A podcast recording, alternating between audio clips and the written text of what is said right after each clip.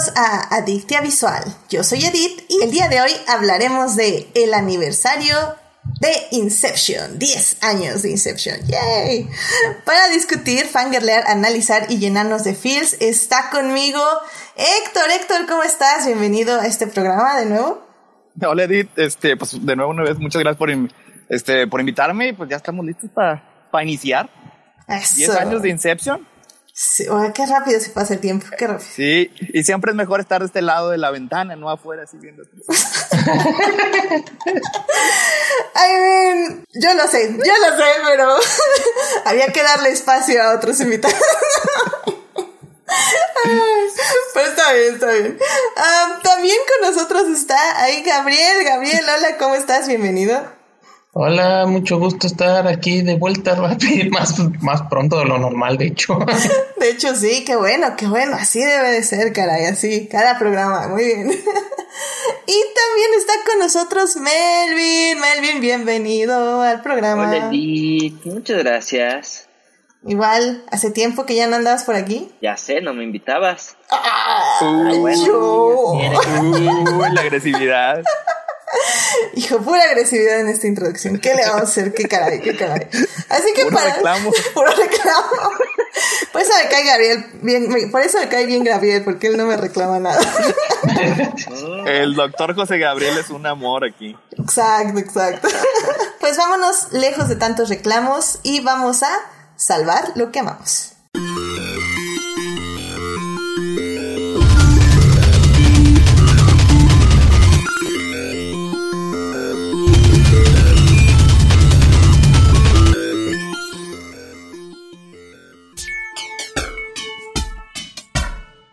Pues ya estamos aquí para salvar lo que amamos.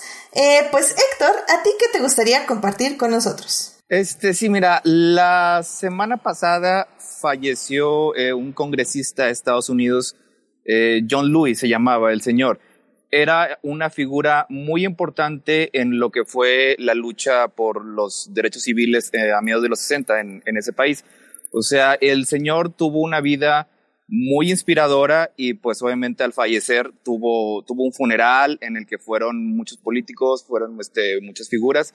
Y, y por ejemplo, este, el, el expresidente Barack Obama se dio un discurso muy bonito en el que se habla, habló sobre cómo es, siempre es necesario seguir luchando eh, por los derechos civiles, o sea, por la equidad entre razas, entre género, entre orientación sexual, o sea, se me hizo muy positiva la manera de, celebrar lo que fue la vida de, este, esta persona. O sea, era una, una gran persona, o sea, muy admirable.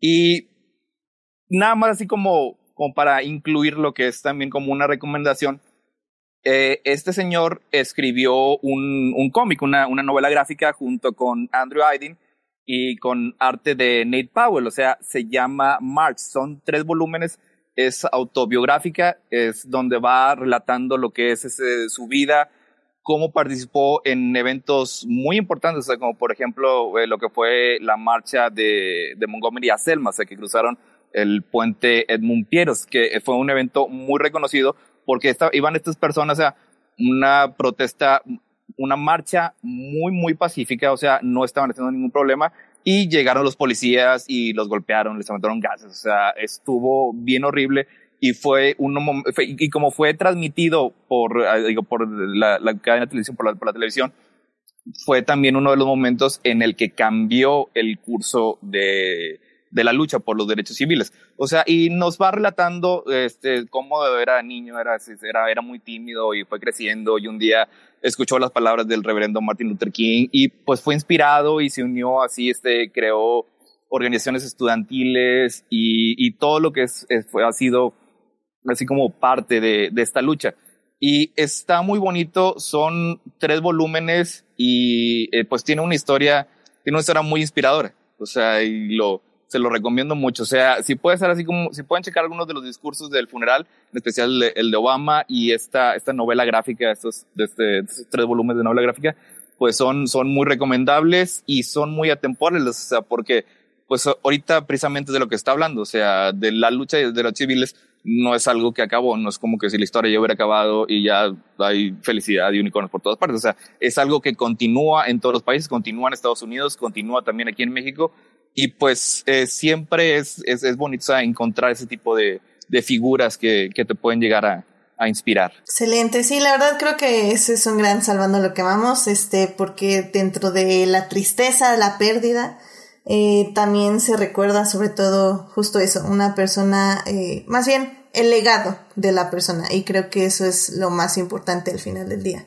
O sea, el, el señor ya estaba, pues ya estaba grande, estaba, uh -huh. estaba un poquito enfermo y, y, como quiera, o sea, si había una protesta eh, afuera del Capitolio, el señor iba y se sentaba toda la noche, o sea, nunca dejó de luchar.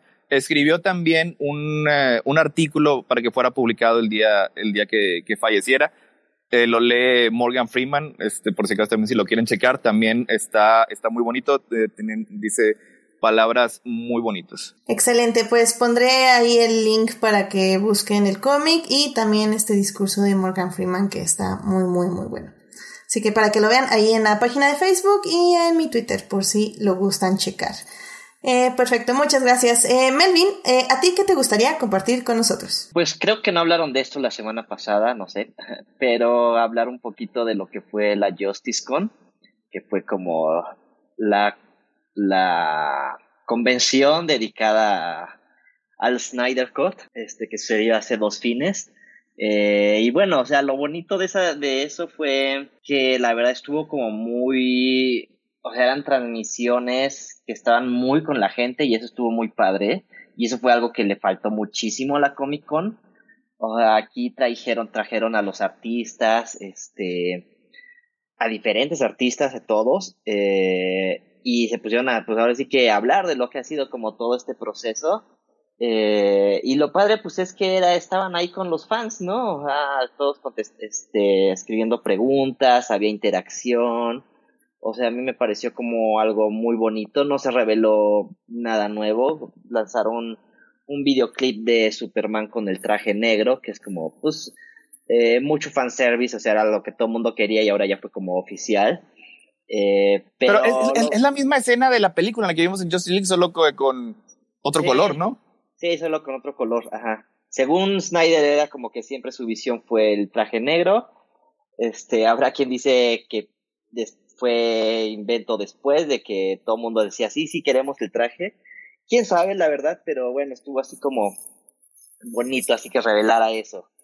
Y este, y creo que algo, algo bonito que pasó también, digo, el panel con Snyder fue muy padre porque, pues, o sea, es un director que se, se iba a aventar todo lo de DC y, y está padre, pues, cómo ha estado, cómo habla con la gente, cómo dijo que el movimiento fue, o sea, todo el, Snyder Cut revivió gracias a la gente, si no se hubiera quedado pues ahí en el olvido. Y este, entonces como que estaba muy agradecido con todo lo que ha sucedido. Y para quien no sepa, este, parte de, de todo este movimiento de Snyder, este, del release de Snyder Cut, este, siempre estuvo apoyando la asociación, una asociación que tiene Snyder contra el suicidio, ¿no? Entonces cada de, este cierto tiempo vendían, sacaban unas camisetas, ¿no? Este, que hacían alusión al Snyder Cut y las vendían y los recaudados se iba a esa asociación. Entonces ahorita estuvo padre porque Snyder sacó una playera que tiene el logo de Justice League, Snyder Cut, y atrás aparece así este una frase que dice productor, algo dice como productor asociado este coproductor o algo, ¿no? O sea, diciendo como, bueno, toda la gente que estuvo ahí retuiteando y compartiendo y que hizo posible todo este, este, todo esto que volviera a salir, pues les va a dar su camiseta con su nombre y todo, y eso se me hace como muy bonito. Excelente, sí, la verdad, eh, me gusta mucho ver tu, tu oír siempre tu perspectiva sobre todo lo que es el Snyder Cut y todo esto, la verdad es que es, algo de lo que yo no estoy muy en contacto, y pues mira, me, me, alegra que sean felices. Al final del día, este, eh, eso es lo importante, que, que, las personas que están ahí eh, apoyando un proyecto y están detrás de él, sean las personas que reciban los beneficios de este proyecto. Así que estoy, estoy muy feliz por ustedes, definitivamente. Y bueno, y sí, en el chat, por cierto, este, Sofía Sánchez nos está diciendo que sí, el Comic Con fue una decepción. Hasta el WizardCon y el GalaxyCon le ganaron. Estoy completamente de acuerdo, sobre todo por lo que decías, Melvin, de la interacción con los fans, que se perdió, o sea, ni siquiera comentarios, nada, nada, nada.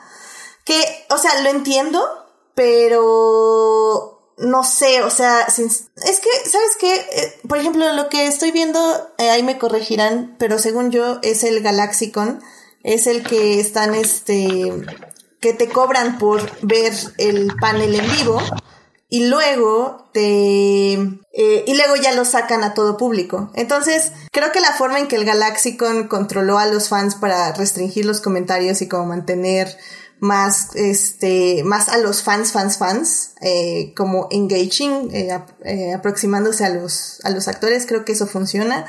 Pero bueno, también esto es un prueba y error, así que pues vamos a ver, o sea, ahorita vimos que funcionó más Galáxico, funcionó más otras cosas, pues ya veremos. Es, que era, era muy difícil recrear la experiencia de una, de lo que era la Comic Con, o sea, el punto era estar ahí, estar viendo a los actores, a los directores hablar y presentar sus proyectos y recibir así como que la retroalimentación del público. Así es parte así como que alimentarles un poquito el ego y por parte de los fans como que sentir que, eh, que son, están ahí en medio del proceso. Y pues, obviamente, pues en estos, en estos tiempos no se podía hacer así en vivo. Y yo creo que a lo mejor una manera de hacerlo había sido este, trabajarlo un poquito más, como por ejemplo cuando Apple presentó su, este, el, nuevo sistema operativo, hizo un video muy bonito en el que, en el que pensaba, o sea, nada más que sí, pues sí necesitaban este, un poco más de tiempo y pulirlo un poquito más. Exacto, creo que es eso. Pero bueno, es entendible, em, pero no deja de ser decepcionante. es que en general, eh, en general yo creo que yo lo digo basado un poco sobre todo con mi experiencia con todo el tema de los seminarios virtuales, las clases virtuales y todo eso es que si algo hemos aprendido, sobre todo con esta cuestión de la pandemia, es que no se puede reemplazar esta, la interacción que suele haber, por ejemplo, con una presencia en vivo, que con la separación que nos da el video. O sea, nos, yo lo he notado mucho en las clases virtuales que uno habla, habla, habla, uno habla, habla, pero la separación es demasiado evidente, muy cansada y para una convención es todavía peor. Y la verdad creo que nadie tiene bien planeado, pensado cómo hacer que esto funcione.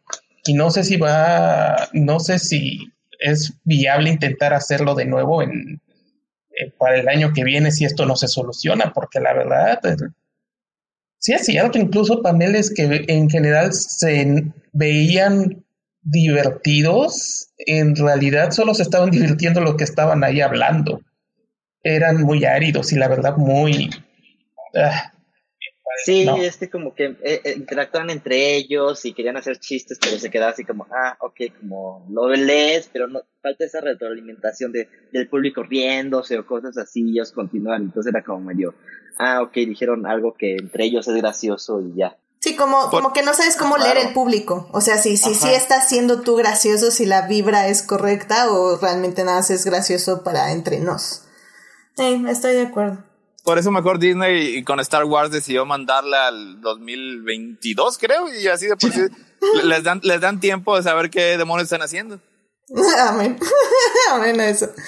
Pero en fin, pues sí, este, definitivamente eso va a ser una cosa que vamos a estar viendo. Ahorita también este fue la entrega de BAFTAs, según tengo entendido, y también estuvo así como medio extraño. Entonces, bueno, pues a ver, a ver, vamos a tenernos que adaptar y, ver cómo se adaptan, sobre todo, que es algo que ya deberían estar trabajando desde hace meses. No sé cómo la Comic Con no se le ocurrió otra cosa, pero en fin, así, así es esto. Jorge Arturo Aguilar nos está diciendo en el chat, yo de los pocos paneles que vi sí tenían moderadores y, y participantes aburridos. Entonces, sí, efectivamente. Y este Julián García, que está aquí en el chat, nos dice que Melvin, soy tu fan porque trabajas mientras estás en podcast. Así que tienes un fan. No sé cómo puedes hacer eso. no sé. Perfecto. Bueno, pues este, Gabriel, ¿a ti qué te gustaría compartir con nosotros? Eh, la verdad, este. Ah, pues de hecho, creo que lo único que se me ocurre comentar de así, porque la verdad no sé, no, no pensé en eh, mucho esto. Ah, pues lo que puedo, ah, puedo hacer mención es el hecho de que ya salió a la venta el tomo 2 de Fénix, de Osamu Tezuka. Eh, bueno, no sé si ya lo he comentado, pero este en México ya está empezando a salir a través de Editorial Planeta, por lo que por lo tanto está carísimo, estúpidamente caro. Eh, varias, este, varios cómics de Osamu Tezuka, bueno, varios mangas de Osamu Tezuka, Astro Boy, La Princesa Caballero, y uno de los que están sacando es uno que se llama Fénix, que fue su obra maestra.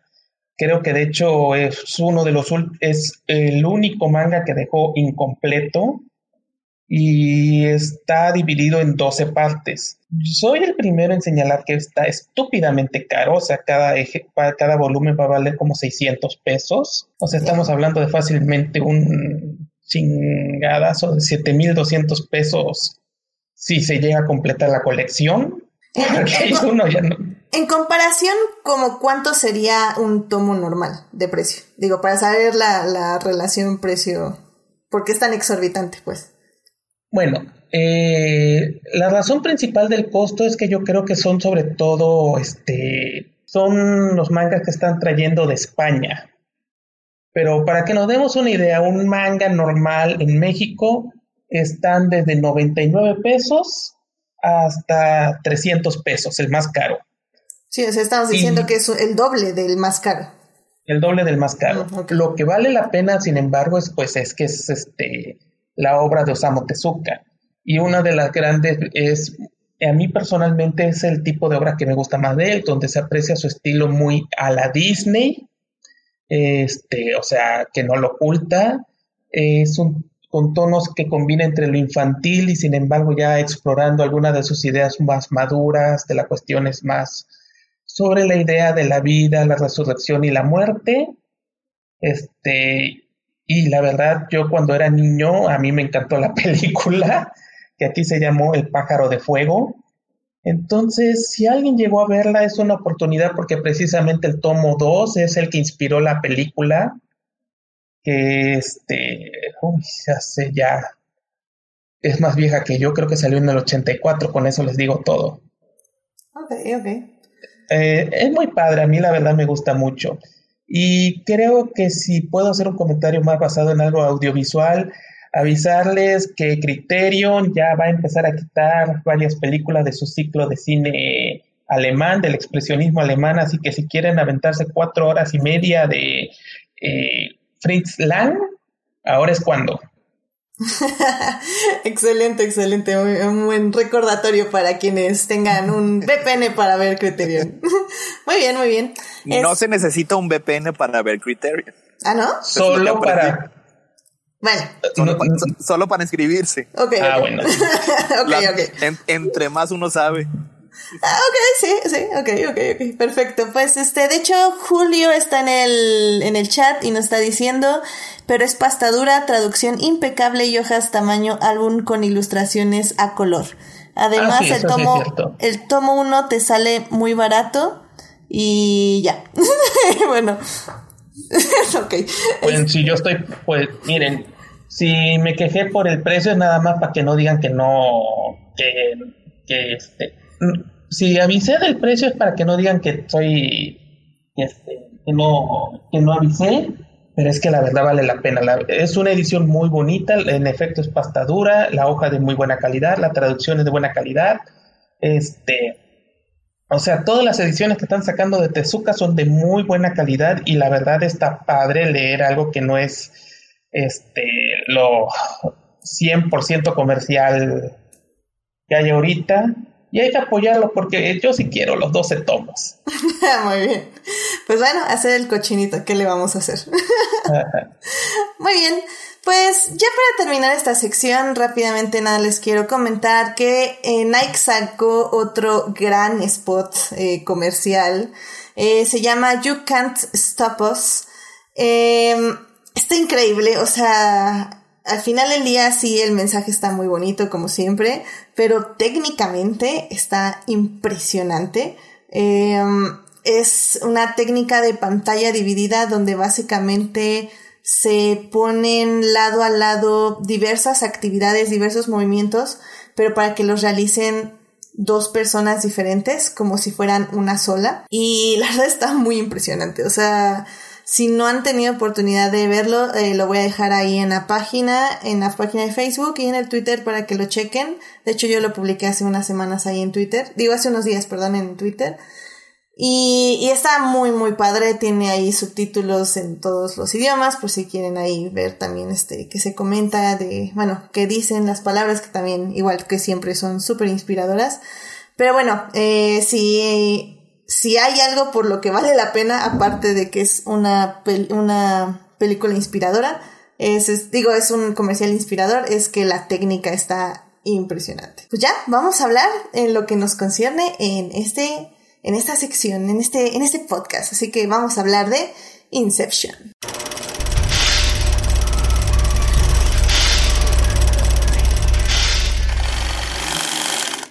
Muy bien, pues esta semana vamos a hablar de la película Inception, que cumple 10 años. Aquí en español se le llamó El Origen. ¿Por qué? No, tengo idea, pero bueno, El Origen.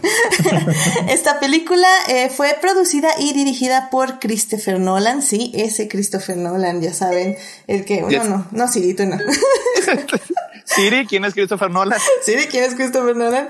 Este. Escrita también por, escrita también por él. Escrita también por él, efectivamente. Si no saben quién es Christopher Nolan por razones, eh, pues básicamente se han escuchado películas como Memento, Prestigio, este, Interstellar, eh, Dunkerque. no sé si les Tal vez, tal, tal vez hizo tres películas sobre un personaje que es relativamente conocido por fans de cómics alrededor del mundo. Probablemente. Una, una, o, una o dos o tres películas, la verdad que como quiera, digo, aún en estos tiempos, a pesar de que este ya no es así como que parte de la continuidad fílmica de las películas actuales, como quiera siguen siendo así como que muy reconocidas. No, no Así es. recuerdo, no recuerdo quién es este. ¿Quién Creo que es Spider-Man. Y que por cierto, hay, hay- ahorita está también intentando sacar una nueva película, pero en serio, Christopher Nolan, con todo mi corazón te lo digo, no lo hagas.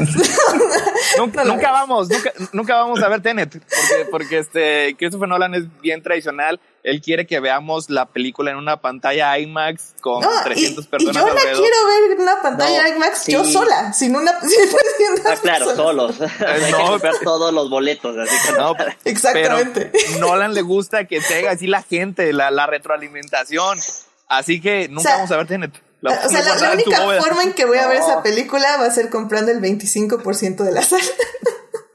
Compras a tu alrededor, así nada más. No, pues es que Sí, estás respirando el mismo aire acondicionado. Es, es como quiera sigue siendo. lo mismo. No, no, no. De hecho, ahí por ahí es, me acuerdo que salió una broma muy cruel, creo que es este Seth Rogen que estaba diciendo que una, pre- una pregunta común en Hollywood es ¿qué es lo que haría Christopher Nolan? Pues este año descubrimos que tal vez matara a sus mejores, a sus más fervientes admiradores. Es que es, es una película muy cara, o sea, costó mucho dinero.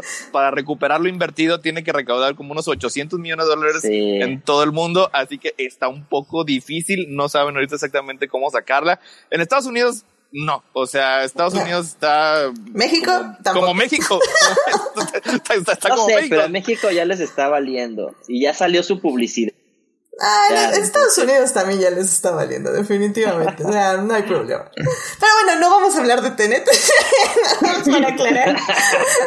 Porque hashtag no vean trailers. Y aunque no importe que, porque Christopher Nolan de todas formas no lo van a entender, pero pues no importa. hashtag no vean Mira, lo peor que puede pasar es que se guarde en una bóveda, eh, muera Christopher Nolan y se vuelva en una nueva especie de El día que el payaso lloró, donde todo el mundo habla de ella pero nadie la ha visto. Oh my god, no, no, no, no, no, toquemos madera, toquemos madera. Que eso no pasa, definitivamente no. Que salga dentro de tres años, pero que salga, por favor. Pero bueno, eh, como decía, Inception se, entre- se estrenó antes de que fuera todas estas grandes películas de la filmografía de Christopher Nolan.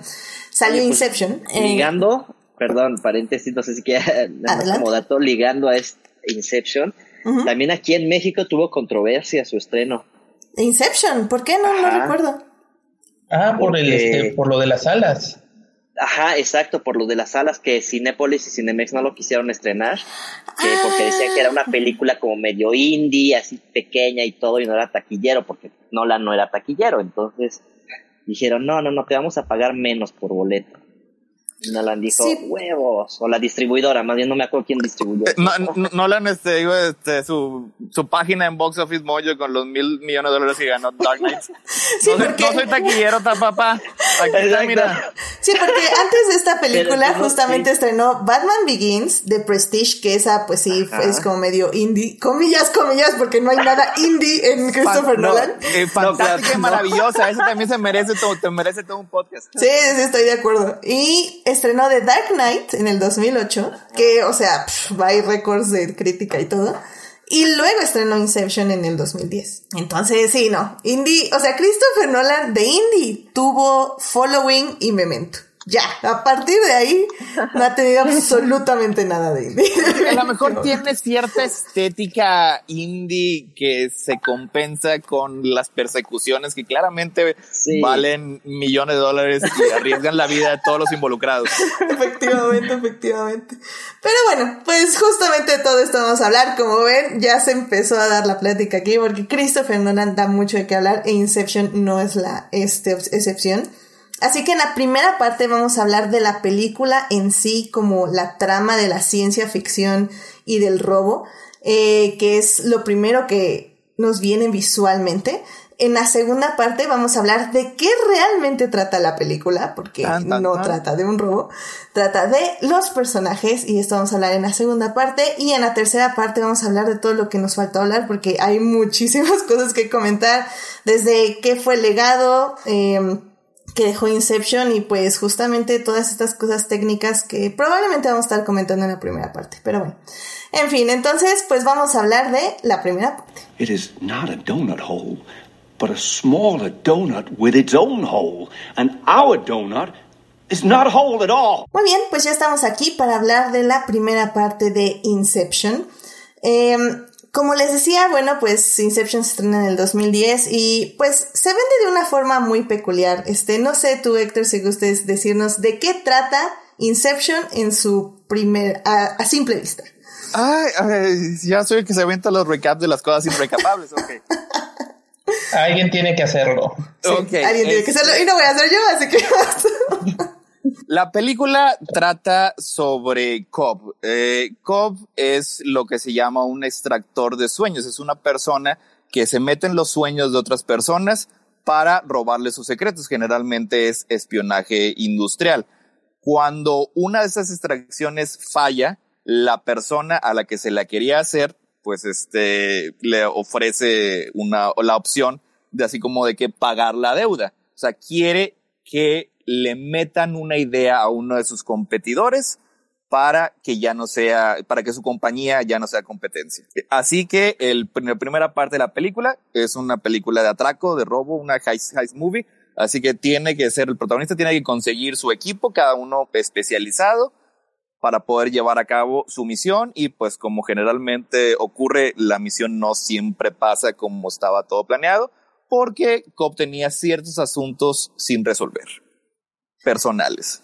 Sí, sí, definitivamente creo que es una gran, una gran sinopsis para alguien que no la haya visto. Eh, obviamente este podcast vamos a hablar con spoilers porque Inception se estrenó hace 10 años. eh, pero si no la han visto eh, y quieren verla, está ahorita en Netflix, de hecho sí la pueden ver en un medio legal. Eh, se ve bastante bien, o sea, es, es una buena copia y todo. Um, creo que, pues sí, o sea, es que, ¿qué les puedo decir? Véanla. no, ya, largo de aquí, vayan a verla ahora. Pero sí, creo que es, es un, una buena sinopsis para iniciar este podcast. Y es que, o sea, finalmente creo que la peli sí es o puede resultar ser algo pesada, al menos la primera media hora. Y no pesada en el sentido de que esté lenta o aburrida o algo así, sino que es demasiada información. Literalmente en la primera hora nada más nos están explicando cómo funciona ese mundo. Es un montón de exposición. O sea, es, es escena tras escena de exposición. Pero lo que tiene Christopher Nolan es que es muy bueno haciéndolo. O sea, la exposición que te da es clara, es entendible y generalmente le pone este, algún tipo de, de truco narrativo este, para que se vea impresionante. Exacto. Y, y lo tenemos. El truco aquí narrativo también es un truco visual. Y es que, eh, no sé tú, Melvin, porque nosotros veníamos de eh, una película que han comparado mucho con Inception es Matrix, que se estrena justamente 11 años antes de esta. Y, y a nivel visual tenía muchísimas cosas que, que el espectador simplemente, o sea, te, te impactaba. No sé cómo tú lo viste, Melvin. Bueno, este, sí, creo que sí, ¿eh? Creo que no, no hubo otra peli, digo, pues sí se, se apoya de qué sueños y entonces justifica ahí sus cosas raras, pero creo que sí, creo que sí, este, aprovecha esto de los sueños para, para hacer algo impactante, ¿no? Y lo de los tiempos también, ¿no? Como para ya mezclar ahí todo, todo este mundo raro. Yo creo que sí, porque, por ejemplo, Matrix, pues sí, la primera fue así, wow, y la segunda y la tercera ya no tenían nada nuevo que aportar técnicamente, ¿no? Entonces, sí, creo que sí. ¿Podemos discutir eso? ¿Podemos? discutir, o sea, o sea, lo tuve que bajar mucho, o sea, sí, para claro. la primera, okay, okay. la dos y la tres no tienen lo que el impacto de la primera. O sea, a mí me gustan mucho Revolutions y, y Revelation, pero a mí es también, cierto. me encanta. O sea, eh, eh, visualmente, o sea, la que te da el impacto, la que te dice, Ajá. Rara vez había visto algo así en el cine, definitivamente es la primera. Digo, no necesariamente demerita a las otras dos. No, no, no, no, no estoy demeritando, no, no, para nada. Pero la primera vez cuando vemos a Trinity dar la vuelta, dices, ah, no, no mames. ¿No? Y creo que esto pasó aquí, ¿no? Que de repente como que nadie sabía bien qué esperar. No recuerdo la verdad el trailer que ponía o qué esperábamos de esta, hace 10 años. Yo, Pero, sí, yo eh, sí recuerdo porque yo siempre he sido hashtag si vean trailers. Este, muy específicamente sí ponían, pues es una de las escenas que estaba hablando ahorita en el que este Cobb le da a Ariadne toda la exposición acerca de los sueños, cómo crear Ajá. un mundo de sueños. Está en una cafetería en París y, y Sí. se dobla y se dobla París. Esa escena venía venía Ah, en el sí, corto. cierto, sí venía, ajá, venía, Venía. cuando la calle se alza, ajá. Sí, De es hecho- de De hecho, de esa era la escena del trailer y no veías nada más y decías, wow, ¿qué está pasando? sí, ese De se- hecho, de hecho hay, hay dos cosas. Una era su, ¿cómo se llama? Su, ay, el ese de Cop, su, Totem. su ese que, su tótem de Totem. Top. Totem. Ajá. Eh, era el tótem y una de las, un breve momento de las peleas en el pasillo. Eso sí me acuerdo mucho. Son las, eran las dos cosas, sí. Este, y pues, obviamente, pues es Nolan, las dos escenas la, la filmó, la filmó eh, con efectos prácticos, sí. Batalló mucho para que París le diera chance de voltear la mitad en- al revés. Sí, de hecho, este, por cierto, ahorita que mencionaron la ciudad doblándose, el, nuestro querido público que nos está escuchando en YouTube puede ver justamente la imagen de esa secuencia en el, en el canal ahorita en vivo.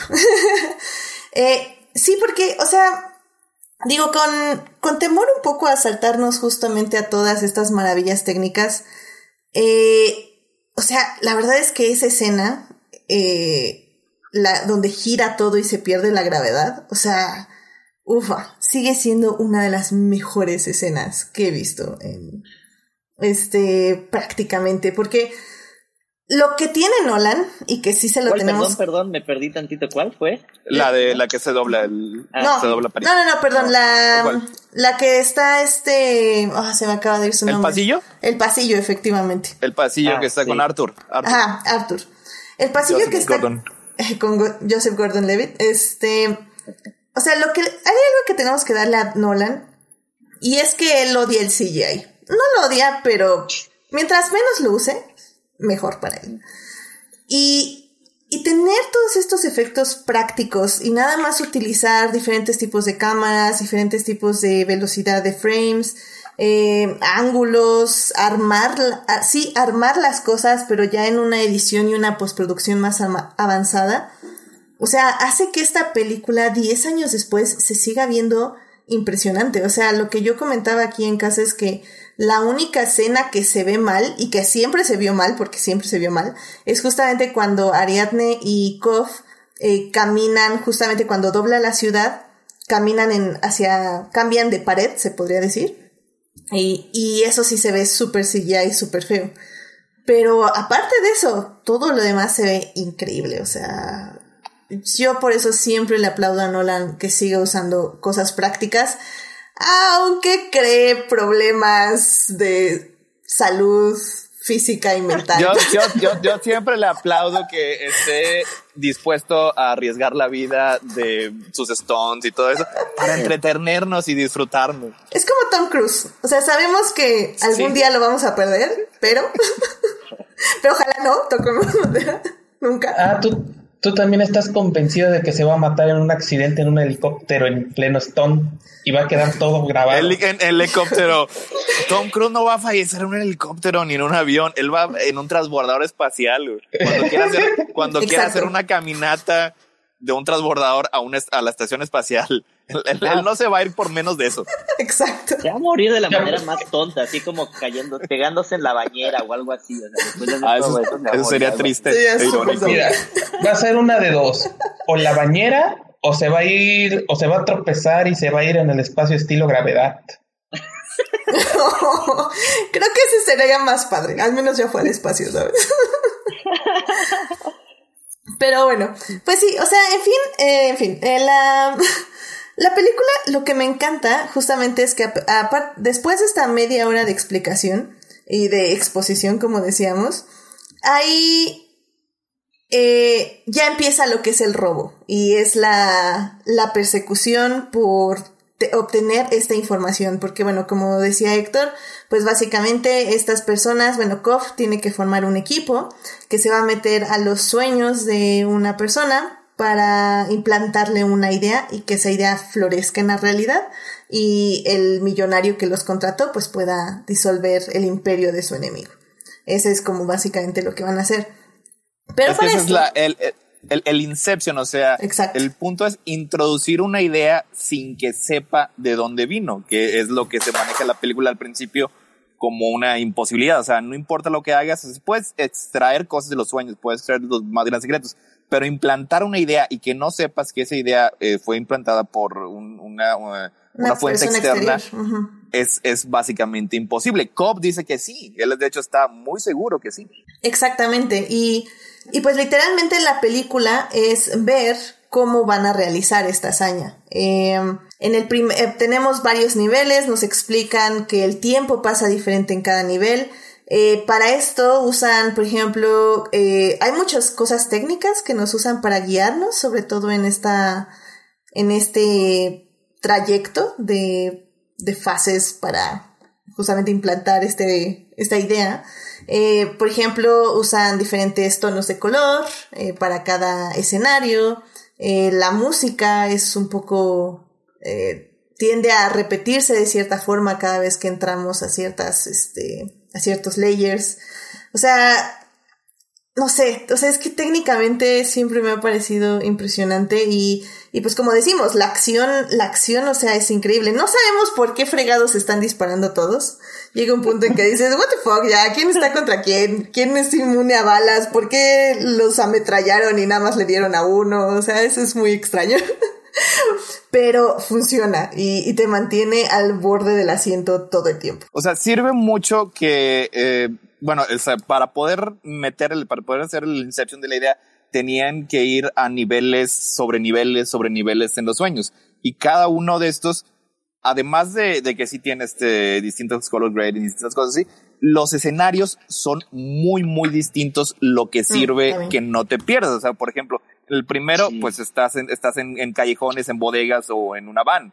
En el segundo estás en un hotel bien elegante y en el tercero estás en un escenario sacado de una película de James Bond en los Alpes suizos. O sea, es muy fácil, es muy fácil este, saber dónde estás precisamente por eso. Sí, sí, sí. Y como digo, o sea, creo que, eh, como mencionaba, la, la, escena más impresionante es justamente la, la del pasillo, cuando se supone que están dentro de una van y que la van, como está dando vueltas porque se desvió del camino y etc, etc, eh, y están en el sueño, en el sueño pierden esa gravedad. Y al perder la gravedad en el sueño, este, básicamente tenemos a Joseph Gordon-Levitt eh, en una habitación giratoria de quién sabe cuántos metros de largo, literalmente con cables y sin cables tratando de golpear a otra persona. Y es así como, ¡guau! y es que hacer ese, logro técnico está cañón. Este, les voy a dejar un video en la página de Facebook y ahí en, en mi Twitter por si gustan verlo de cómo crearon esta habitación, bueno, este pasillo y la habitación de hotel también para que justamente las luces no estuvieran parpadeando, para que se moviera todo al mismo tiempo, bueno, más bien para que se moviera todo uniformemente sin, sin que se viera justamente que era como una maquinaria que estaba este, impulsando todo este cubo. Em, no sé, o sea, está, es, es una cosa que realmente estoy, o sea, ahorita que la vi me sigue sacando así, wow, o sea, está increíble es que el efecto que tiene es impresionante porque, o sea, en la vida real el, cuarto está dando vueltas, así como se logra ese, efecto. Pero lo que te transmite en la película es un cambio constante en la gravedad. O sea, porque el cuarto se mantiene este, derecho. O sea, pero el actor, o sea, o el personaje es el que se está moviendo de manera distinta a cómo va cambiando la gravedad. Digo, y eso sí, sí saca mucho de onda, o sea, tiene, tiene un efecto en el espectador bastante profundo. De hecho, este... Una, una cosa que a mí, por ejemplo, me llama mucho la atención, sobre todo las primeras películas de Christopher Nolan, se nota mucho que Christopher Nolan es como muy pragmático, entonces creo que si ves sus películas te das cuenta que no, eh, él no es muy dado de hacer de así de tomas largas, no es como así como que digas, realmente donde empiezas a notar, donde empieza a experimentar así más con, hacer, con, con lo técnico, es más con el de Dark Knight, que se vio obligado a hacer eso cuando empezó con lo de la pantalla IMAX. Pero una de las cosas que, que ayuda mucho en Inception es que en Inception es cuando ya empiezas eh, a jugar más con la cámara. Y la escena del pasillo es muy emblemática porque fue una de sus primeras tomas verdaderamente largas. O sea, toda la escena de la pelea por un rato es un momento sin corte de la pelea y eso ayuda a dar la sensación, ah, caray, ah, caray, estás viendo, entonces estás, el, o sea, técnicamente están moviendo el cuarto, pero no están, un, es un solo movimiento realmente, la cámara se está, no deja de mostrar la pelea, hasta, creo que de hecho no hay un corte hasta que entran hasta a una de las habitaciones Sí, efectivamente. Y eso ayuda mucho al efecto, o sea, realmente es como que dices, porque generalmente la película y digamos que los movimientos más, un poco más raros son como momentos así donde, donde te das cuenta que hay cierta irrealidad, como por ejemplo la paradoja de Arthur, o precisamente también lo de la escena de gravedad. Entonces, cuando acuden, son, más son como más chocantes, porque realmente se nota que, ay, ay, hay un rompimiento en el ritmo y en la narración, y eso lo hace todavía más impactante.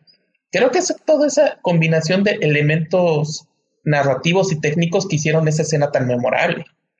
Sí, de hecho, el editor comenta en un video que sí estaban pensando en cortar la escena, pero al verla dijo, no, es que esto tiene que ir, o sea, la escena tiene que seguir. Donde cortaron justamente como mencionas fue ya cuando pasan a la habitación del hotel, pero ahí fue por una cosa técnica, porque al girar la habitación del hotel no era como el pasillo, que eran cinco metros, bueno, no, no cinco metros, eran dos metros y medio por dos metros y medio sino que ya en la habitación del hotel sí tenías un punto donde, pues sí, la caída, o sea, si te caías, eran pues nada más dos metros y medio.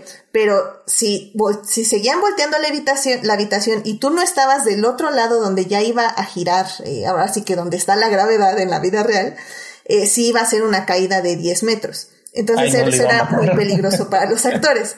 Entonces tuvieron que alentar la rotación. Es decir, en las partes más pequeñas, este, iban rápido, la rotación iba rápida, y cuando ya estaban justamente en este peligro, ya la, la rotación iba un poco más lento para que les diera tiempo a, pasar al otro lado. Y ahí es cuando ya hacen justamente los cortes de edición para que no te des cuenta de que justamente está, la rotación está yendo un poco más lenta. Entonces, mm. sí, o sea, la verdad es que el logro de edición también está increíble. O sea, la verdad, hay, hay muchos aspectos técnicos que analizar de esta película y, y también es una clase de edición. Edición de acción, no, no tanto edición este emocional, como podríamos decirlo, aunque sí es emocional, pero ¿cómo, cómo ponerlo? Um, o sea, es, es, una edición donde puedes ver lo que está pasando sin importar la velocidad en la que está pasando. O sea, creo que funciona muy, muy bien eso también. Como, como para expresar la temporalidad, o sea, porque es, es como estaba diciendo, o sea, eh, entre más te vayas abajo en los niveles del sueño, el tiempo pasa más lento, o sea, es la dilatación temporal, es algo que este, creo que le gusta mucho a Nolan, porque también lo vimos de una manera más científica en Interstellar, y, y, yo creo que casi toda la edición de Dunkirk es precisamente sobre eso. O sea, son tres líneas sí. distintas de tiempo en el que el, el periodo de tiempo es, eh, es cada vez más largo. Pero aquí como que estaba todavía como que experimentando con esa idea y lo más importante es que tiene que ser lo más preciso posible porque si no te pierdes. O sea... Sí. Sí, creo que como dices, en esta peli fue su primera exper experimentación de acciones paralelas no solo en lugares diferentes, sino en tiempos diferentes. Creo que le sale bien, creo que sí, como decimos, es muy técnico al respecto, o sea, por eso tenemos media hora de exposición, porque sabe que no, no quiere perdernos. Y por ejemplo en Dunkerque ya es un poco como, como que le valió. O sea, si le entendiste, le entendiste. O sea, sí nos pone como las horas, pero no es como algo que siempre nos tenga que estar recordando ni que tengamos que estar tan al pendiente, porque ya es como algo que él dice, o sea, estás poniendo atención. O sea, esta es la película, tú síguela. O sea, no, no sé si estén de acuerdo ahí. Creo, creo que también es un poco con Interstellar también. O sea, ya no explica las reglas, ya nada más te pone lo que tienes que ver, que es la historia. Bueno, es, es que pues en, en Dunkerque te establece este cuándo están ocurriendo ciertas eh, cosas y tú tienes que, por ejemplo, eh, eh, seguir el ritmo, o sea, saber que no están ocurriendo simultáneamente hasta un punto en la película en el que sí las los distintas subtramas se entrelazan y luego después continúan. Sí sí, sí, sí, más o menos te lo establece el principio, pero es que aquí en Inception lo que tenía que hacer era toda la exposición acerca de las reglas de los sueños, las reglas de cómo viajan los sueños, cómo pasa el tiempo. Este, siempre dicen mucho que eh, tiene muchas similitudes con, con Paprika. Es eh, un, un, anime del uh -huh. 2006 que trata eh. temas más o menos similares. O sea, trata de meterse en los sueños. Pero es que la verdad es más que las películas son, son bien fundamentalmente distintas porque Paprika es muy surrealista. O sea, y surrealista es nada más y puro, puro pensamiento sin lógica, razón. E Inception no es así. O sea, Inception tiene ciertos elementos surrealistas, pero todo está cuidadosamente construido, todo está basado en la lógica, todo está basado en la narrativa. O sea, por eso que nunca me ha parecido que sean muy comparables. Se parece más a la historia pero, de los patos. eh, bueno, yo soy. ¿Sabes yo, cuál es? Sí, yo sí. Creo que yo el este no sé si alguien más ha visto la de Paprika. Yo la he visto, sí, o sea, por eso lo digo. Mm, yo la verdad no. Yo digo si alguien más el... aparte de mí, aparte de ti ha visto Paprika. Sí, no, de hecho en el chat sí nos habían dicho este Abraham de León que de sobre Paprika. Pero a ver, este, adelante. Lo que ocurre es que como dice Héctor, la cosa es que Paprika, lo único que tienen en común es la idea de entrar a los sueños y un elemento visual, que es la escena donde pues este crea este, donde Ariadne recrea el puente, el, un puente de París, que es un, eh, hay un momento en Paprika que es visualmente muy parecido. Y pero este, hay una escena en un, en un corredor de hotel, o sea... Ajá. Pero mira, eh, no es como Darren Aronofsky, que básicamente, eh, este, básicamente copió como 20 escenas de, de Perfect Blue, otra película de, del mismo director de Paprika. Eh, como dices, la gran diferencia es que Nolan dedica mucho tiempo en establecer las reglas de su mundo en el sentido de explicar cómo puede crear un mundo dentro de los sueños que permita llevar a cabo todo el haste. Entonces hay una explicación muy detallada de cómo crear que se sienta real, cómo se cómo pueden engañar a la persona que está soñando, o sea, cómo realmente pueden hacer todo el proceso. O sea, un, un, un, ¿Un, surrealista se muere al ver Inception? ¿Cómo? Un, surrealista se muere al ver Inception, le da un paro cardíaco. Ajá, o sea, porque realmente, o sea, Inception tiene reglas muy bien establecidas. De hecho, para eso la exposición. Una hora completa dedicada únicamente a explicar todo para que el resto de la película sea puro, eh, este, sea la acción, el haze sin parar, como muchos haze hacen realmente. Paprika es más esta cuestión más como psicológica, más eh, un tanto cinematográfica en unos sentidos.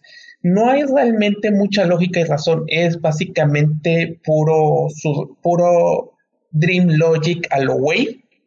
Y en ese sentido ocurren este, imágenes eh, basadas en sueños eh, inexplicables o muy abiertas a la interpretación, pero eh. no son tan definidas. Y todo lo que vemos en Inception tiene, tiene un significado, o sea, todo tiene una precisión, todo tiene este, una razón de ser.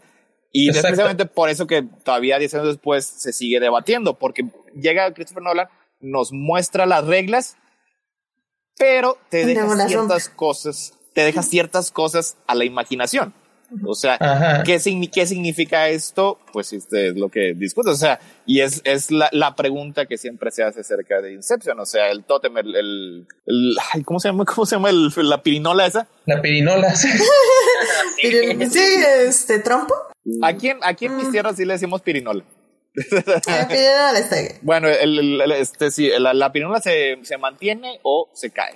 Gabriel, ¿ibas a terminar de decir algo? No, realmente, es que realmente lo que quería comentar. Este, lo que quería comentar era este detallito que a mí me gusta, que, que yo creo que no vale la pena realmente comparar ambas películas. O sea, Paprika es surrealismo puro, es más una cuestión más es técnicamente maravilloso a nivel visual y todo eso, pero las ambiciones que tenía Satoshi Kon era básicamente puro, era más esta cuestión de un viaje visual y no tanto encontrar una explicación lógica, o sea, realmente hay, es, no hay un, hay, ¿cómo decirlo? no vas a encontrar una trama 100% bien definida en Paprika. Realmente lo que les interesa es como el viaje emocional de los personajes. En cambio, Inception sí hay un viaje emocional también, pero hay una explicación muy detallada de cómo funciona el mundo de los sueños. Entonces, son totalmente opuestos. O sea, no puedo ver, no podría haber dos exposiciones de un mundo de los sueños más opuestos que ambas películas. Pero lo curioso es que si hay una historia de Scrooge McDuck de los patos, eh, escrita y dibujada por Don Rosa, que es curiosamente bien parecida a Inception.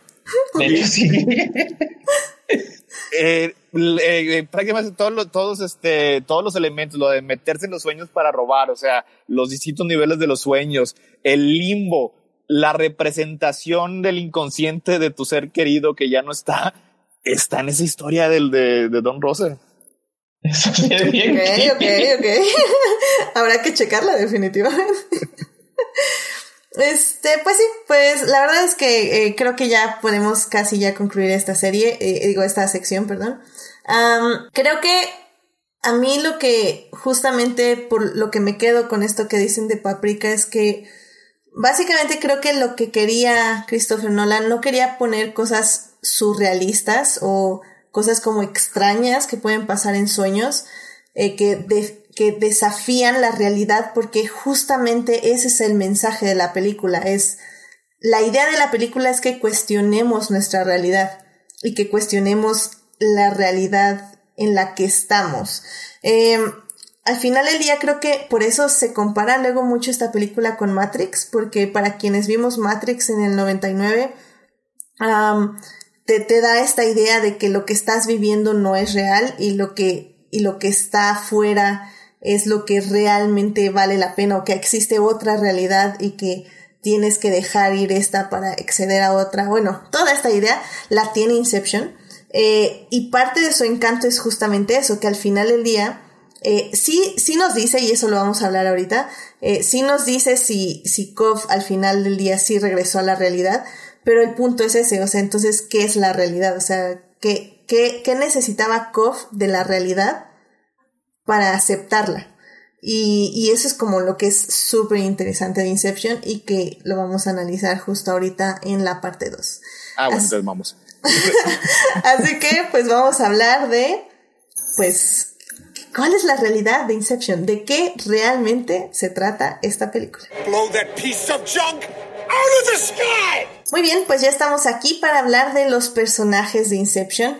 Y es que sí, o sea, ya hablamos de todo lo técnico, de, de cómo esta película se expresa narrativa y estructuralmente, pero al final del día lo que hace una película una buena película es que los personajes que están en ella, las personas con las que nos podemos relacionar, sean, tengan un viaje de importancia que nos muestre o nos enseñe algo de importancia. Entonces, al final del día sí tenemos este heist, esta, este robo, estas aventuras, esta, bueno, no aventuras, pero al menos esta, esta Pues acción. sí, sí son bastante aventurescas. Ok, ok, ok. Estas aventuras.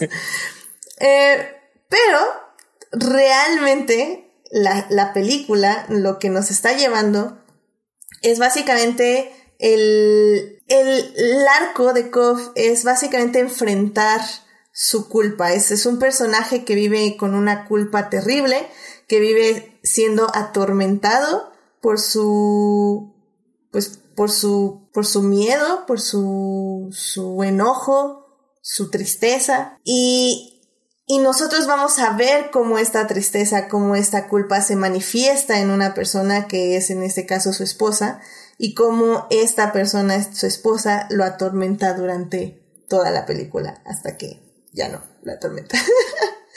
Algo que tienen así como que en común los protagonistas de Christopher Nolan es que tienden a ser muy obsesivos, está, están obsesionados con una idea, ya sea aquí con este lo que ocurrió con su esposa o de ponerse unas mallas de un traje negro y patear personas con problemas este, psicológicos este, o con el espacio exterior, o, o, con el asesino de tu esposa, así, siempre tienen esa, esa característica, así como que te dan ganas de preguntarle Nolan, ¿todo bien en casa? Porque siempre es así. O sea, y aquí en este caso es, es lo que define a, a Cobb. O sea, no puede dejar la culpa de lo que le pasó a su esposa. Pensó, piensa que le falló a su esposa. ¿Y lo hizo o no lo hizo? ¿Es pregunta abierta? Sí. sí, bueno. Ah. Digamos que la razón que inicia todo eso de lo de su convencimiento de por qué el Inception sí se puede no es muy ético que digamos. Exactamente, sí, es que, o sea, la idea de, de hacer un Inception es en sí eh, poco ética, o sea, cambiar la lo que mueve a una persona, su, su eje, es, es potencialmente peligroso. Y no digo que no nos pase, o sea, al final del día, en muchas épocas de nuestra vida estamos muy susceptibles a, a ser manipulados por discursos externos a nosotros y que y esos discursos pueden modificarnos para bien o para mal, o sea, no digo que esté mal tampoco, o sea, bueno, que sea totalmente malo. Pero pero creo que Nolan lo lleva justamente a este extremo donde, donde justamente dice, o sea, es que puede funcionar para bien, como por ejemplo deshacer a este, esta empresa capitalista que iba a ser un monopolio, que también no es tan ético el asunto. Sí, o sea, porque la deshacen para que la empresa de Saito, es, Sí, es- tome es el aquí control. en Watanabe, para que tenga más poder, este, así como que... y, y por otra parte, para como nos lo muestra en la película Fisher, este, Cillian Murphy, pues la verdad es una buena persona.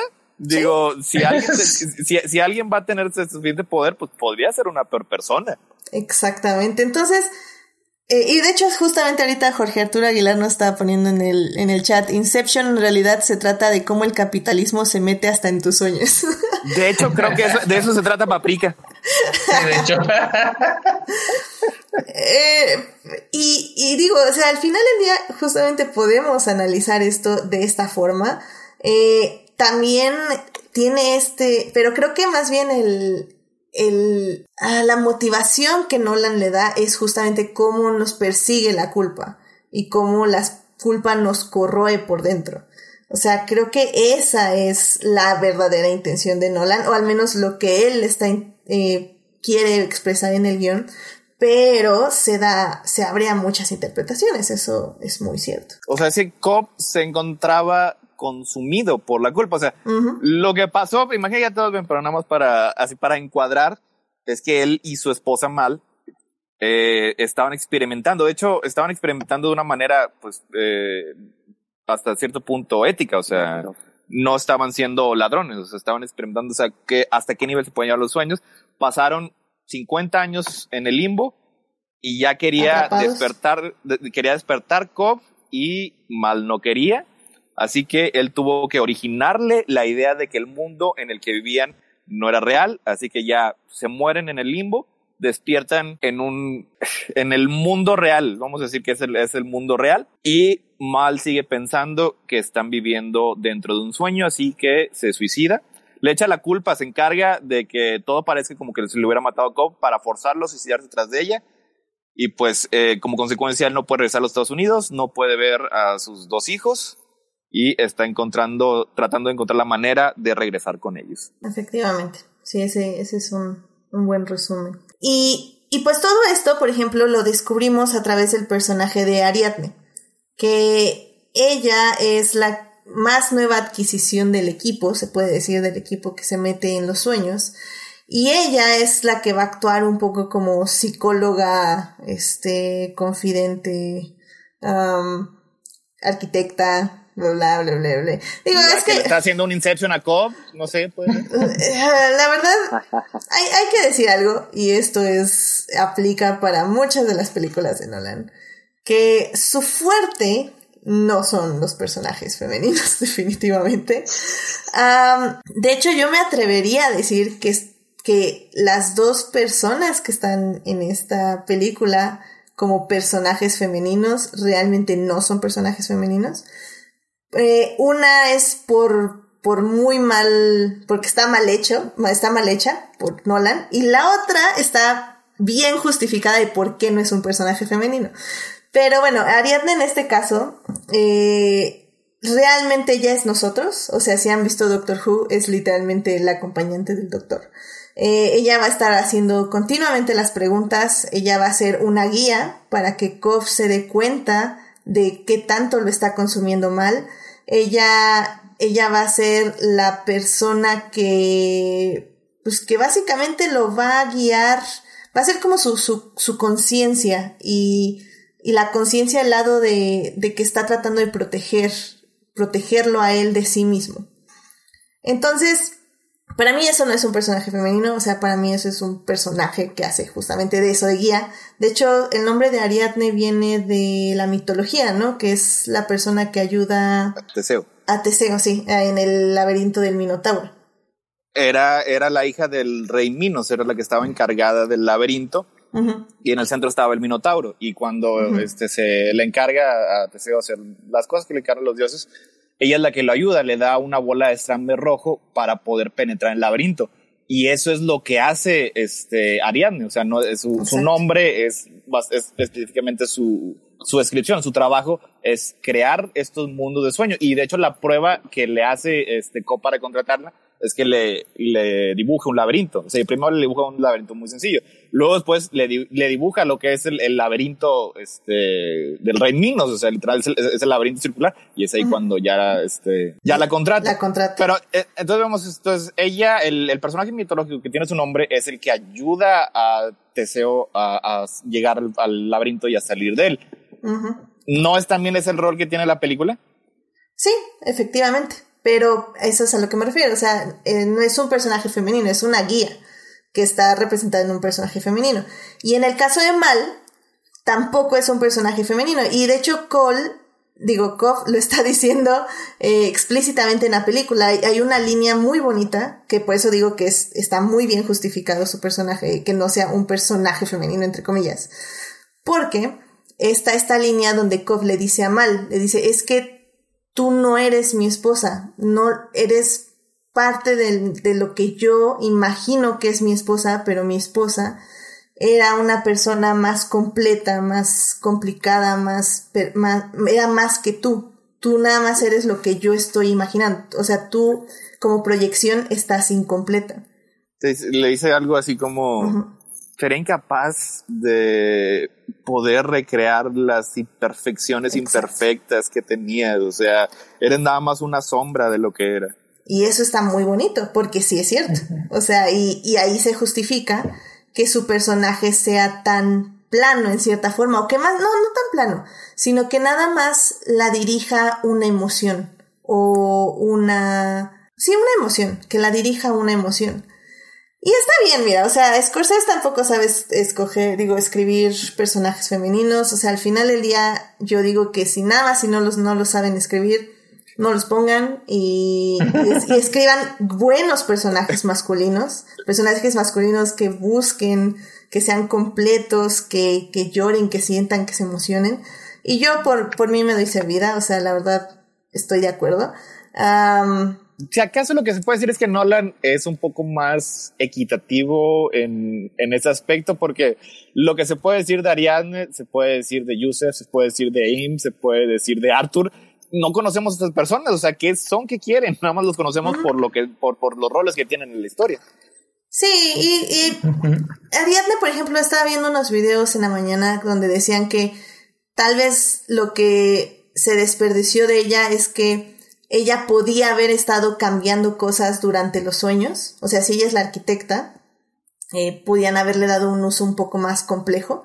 Pero la verdad, o sea, estoy de acuerdo con eso, pero a la vez estoy en desacuerdo porque es como ya de por sí la peli era complicada y luego decir, bueno, ya es lo que quieras, transforma como quieras todo. Y pues ya era como muy, como muy fácil. Era más, más sencillo llegar al último nivel y decir, no, pero había un shortcut, dímelo.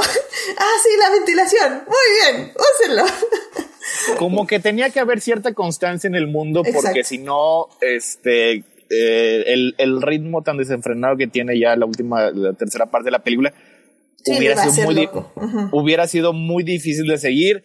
Y, o sea, volvemos a que era extremadamente importante que tuvieran unas reglas definidas y que uh -huh. no las pudieran cambiar este al, al, al, a la mitad de la escena. Sí, estoy, estoy completamente de acuerdo. O sea, es lo que es lo que decíamos justo en la primera parte. O sea, tienen que ser reglas muy bien establecidas para que entendamos todo bien.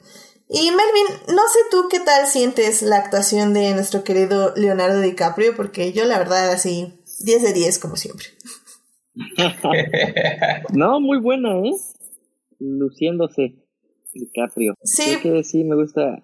Sí, está, está muy bien como construido y lleva bien la peli. Creo que es, es muy bueno para estos papeles de, de dolor dentro de él. Sí. Es muy bueno, es muy bueno para todo. Leonardo, hermano, ya eres mexicano. Ay, sí, sí funciona muy bien. Ay, pero sí, como dices, o sea, al final del día, um, todos los personajes, o sea, la verdad es que todos los actores funcionan muy bien. Eh, son sí. personajes muy estereotípicos. O sea, cada quien tiene un rol muy marcado de lo que puede hacer y lo que va a hacer. Como dice Sector, sí, está bien en esta película. Puedo darle el pase a Nolan de que ninguno de, de, sus personajes. En sí, en, que, excepto Cobb, o sea, nada más Cobb no. es el único que le importa. Sí, no, porque todos los demás es como eh, en qué le funcionan a Cobb, básicamente. Ese sí, es como. Todos giran alrededor de él. Exacto, sí. Y pues es en qué le ayudan, en qué le hacen, en qué funcionan. Pero al final del día sí, sí, la peli sí entrega, o sea, sí sientes la culpa, sí sientes el, eh, la lucha en, en, en, su ser, si sientes cómo tiene que dejar ir a Mal y luego cómo se tiene que sacrificar para ir por Saito. O sea, al final del día creo que el balance entre los personajes y la estructura narrativa sí van muy de la mano y sí te llevan bien durante toda la cinta. No sé ustedes si tienen algún pero en esta, en esta aseveración. O nada más, este, nada más quería agregar que buscando otros personajes femeninos, tengo la idea de que sí tiene una idea un poco sexista Nolan, porque generalmente, y esto pasó también con Rachel Dawes en, en, en Batman Begins, el personaje femenino tiene que ser la conciencia uh -huh. del pro o sea, y es, es muy específico. Y eso también ocurre en esta película, o sea, porque Ariadne es la que está constantemente desafiando a Cobb, diciéndole, oye, tienes problemas personales bastante fuertes que tal vez debiste haber lidiado eh, con ellos antes de ponerse en esta misión muy peligrosa. Sí. Y en, en cuanto a los demás, todos tienen el rol. A mí me gusta mucho esa parte de, de las películas de atracos en las que todos tienen un, per- un, un papel muy definido, tienen, cada uno tiene características que son esenciales para el equipo y que sin ellos no se podría haber hecho. Sí, al final del día creo que hay muy buenos momentos, sobre todo en la relación de ah, este Joseph Gordon-Levitt y, el- y Tom Hardy. Tienen muy buenos momentos juntos, la verdad son súper cómicos los dos, o sea, funcionan muy bien. Am, eh, este, el actor que le hace de Saito, que justo ahorita se me fue su nombre. Ken Watanabe. Perfecto, gracias. Ken, Am, Ken- Ken Watanabe era el Ra's al Ghul falso en Batman Begins, este, la, que, la, la primera película que hizo de, de Batman. Y él eh, no, te- no tiene casi este, diálogos, no tiene casi escenas. El verdadero Ra's al Ghul es, es Liam Neeson. Y así como que se había quedado Nolan con la idea de que, oye, pues es que Ken Watanabe es un, es un gran actor. y si mejor hago- le doy un Sí. papel en el que tenga un poco más cosas, cosas que hacer. Y pues por eso lo, lo eligió como, como Saito. Sí, lo hizo muy bien. o sea, creo que, creo que al final del día es el, el que más tiene escenas dramáticas aparte de Koff. O sea, y eso porque se la pasa vomitando sangre la mitad de la película. No, también, te- te- también se avienta este, estos, estos diálogos bien dramáticos Ah, bueno, sobre sí, claro. este, vamos a, vamos a ser jóvenes tú y yo de nuevo. ¿Qué es lo Ah, que sí. quiere, quiere ser este, un viejo anciano lleno de dolor y lleno de remordimiento? Se lo dice varias veces en la Wait- película. waiting to die alone. Wait, waiting to die alone. Ah, es muy bueno, es muy bueno. que eh, eh, me sentí como si estuviera viviendo mi vida actual y no un diálogo de la película. Oh, maldita sea, estamos en el limbo. No. Ay, ay, pero bueno, pues en fin, este, yo creo que con esto podemos cerrar esta sección de personajes ya para ir como a nuestras conclusiones y a un paralelo interesante que creo que también funciona con la película. Así que, pues vamos a la tercera y última parte. He's the Kablam man! It's the what? The Kablam man! You're just making sounds now. Muy bien, pues ya estamos aquí en la tercera parte de este programa de Inception. Hay un paralelo que me gustaría así discutir rápidamente, que creo que también funciona muy bien, y es que hay muchos videos de YouTube que no estaba como muy consciente yo de ello. Creo que alguna vez sí vi el discurso como hace 10 años, pero no me acordaba. Que, que comparan mucho esta película a cómo funciona el cine y cómo funciona la, eh, las películas y que básicamente este es un homenaje a eso. Yo creo que antes de pensar que este, si se caía o no la pirinola, eso fue lo que más me llamó la atención. Porque O sea, porque estás viendo este un grupo de personas que se dedica a crear sueños. O sea, tienes a una persona que los está dirigiendo, tienes a alguien que crea todo, el, todo lo alrededor, tienes la persona con dinero que te dice, oye, yo quiero estar también ahí. Tienes a la persona que el, que el que está dirigiendo todo confía en él para hacerlo posible y tienes al que eh, eh, tiene los distintos roles. O sea, y, y oye, esto es, eh, está hablando de hacer películas. Y yo también pienso que The Prestige es, es, es, es otra metáfora de hacer películas. Ya después, este, creo que Christopher Nolan dijo, ay, güey, no, esta no era mi intención. Creo que fue Jonathan Nolan el que le dijo, oye, mira tu película, parece ser como sobre hacer películas. Ah, mira tú qué chido. mira, mira qué padre. Que creo que también dijo en una entrevista que eso es lo padre de hacer películas, que al final del día eh, ya estás en, tan en ti las cosas que haces homenajes casi casi sin querer. Y, y en este caso es como toda la estructura que él pensó, pues fue un homenaje al cine. Que de hecho, bueno, la película tiene muchos homenajes. Tiene un homenaje, tiene homenajes a Kubrick en esto de la habitación gira- giratoria, pues obviamente se inspiraron en la idea de Odisea. Eh, la idea del hotel también se parece mucho al resplandor de Kubrick. O sea, tiene, tiene como varios homenajes por ahí escondidos que creo que es normal y creo que es como se debe de hacer, no como Tarantino. Pero bueno, este... y que funciona. Tarantino, es complicado, es complicado. Pero, pero sí, o sea, funciona muy bien, la verdad es que como una metáfora de hacer cine, o sea, como dices, tenemos al actor, al productor, al escritor, al diseñador, o sea, es, es muy interesante y al final del día es como funcionan también las películas. De hecho, hay como un pequeño estudio que dice que eh, las partes de nuestro cerebro que se activan cuando dormimos son las mismas partes que se activan cuando vemos una película.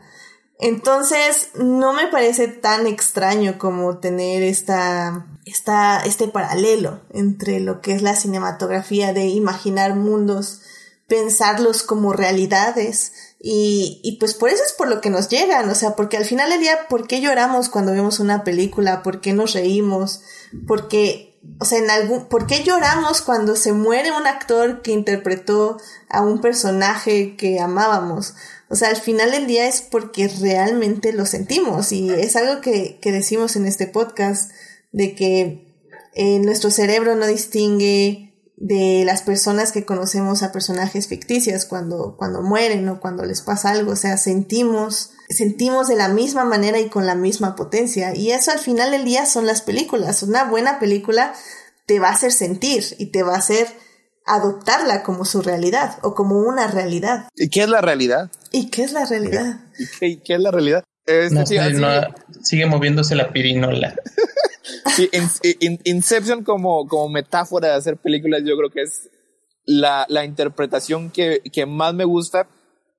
O sea, porque eh, básicamente es la más como que más sencilla, más difícil de desprobar, o sea, de, de, de probar eh, negativamente porque a lo mejor no te digo, a lo mejor no es la intención, a lo mejor todo esto es, fue bien inconsciente por parte de Christopher Nolan, incluso elegir a un protagonista que se parece, que se parece físicamente a él. Es, eh, eh, sabrá Dios de dónde vino esa, esa idea, pero estaba ahí. Y te digo, y es, es, es la, la interpretación como que más sencilla y como que más directa porque ya podemos este, pasar a todo lo demás, la pirinola. La pirinola. Porque en la película sí hay una respuesta. Em, más adelante, unos años después, Michael Caine saldría a decir realmente también a confirmar la respuesta. Pero antes de, de pasar como a los datos, este, ¿tú qué opinas, Melvin? Eh, sueño o realidad, la pirinola. Ese final abierto que nos dejó a todos tensos en el cine. Yo digo que sueño. Sueño, ok, ok. ajá. Sí, ya estaban muy enredados en todo eso. ok, este, ¿tú Gabriel, sueño o realidad? Eh, yo, yo soy de la idea de que no importa. Ok, ¿por qué? ¿Por qué? Porque ya una vez que ya cumplió Cobb todo lo que es esta cuestión de su arco emocional, de ya cerrar con la culpa de la, de la muerte de su esposa, ya darse cuenta de la necesidad de salir del mundo de los sueños, y ya sea realidad o ficción, ya ver la cara de sus hijos, todo lo demás ya es irrelevante. Ya es feliz, ya qué más da. Pero si tuvieras que elegir. ok. Ah, si tengo que elegir, ¿Ah, sí? Realidad. Realidad. Realidad. Pero yo le voy a que en realidad no es importante. Sí, yo también me inclino por eso, la verdad. creo, que creo que tampoco era el punto de Nolan decir, ah, sí, voy a engañarlos o que piensen, es como no, sé, creo que iba más a cerrar a eso, ya queda cerrado todo, ¿no? Ajá. Eso no es importante ver el final. Y yo siento que muchas veces también va mucho con su tema de hacia la relación de las películas. O sea, realmente cuando vemos una película, realmente lo que nos interesa es ver que todo lo que se está desarrollando se cierre y muchas veces lo que pasa después ya es muchas veces irrelevante. Lo que nos interesa ver es el clímax emocional de la película, el cierre, que el héroe gane, que el héroe pierda, ver el cierre de la historia, ya muchas veces lo que pasa después ya a casi nadie le importa. Y mucho de lo que les importa demasiado eso ya, ay, son más preocupantes a veces. muy bien, muy bien.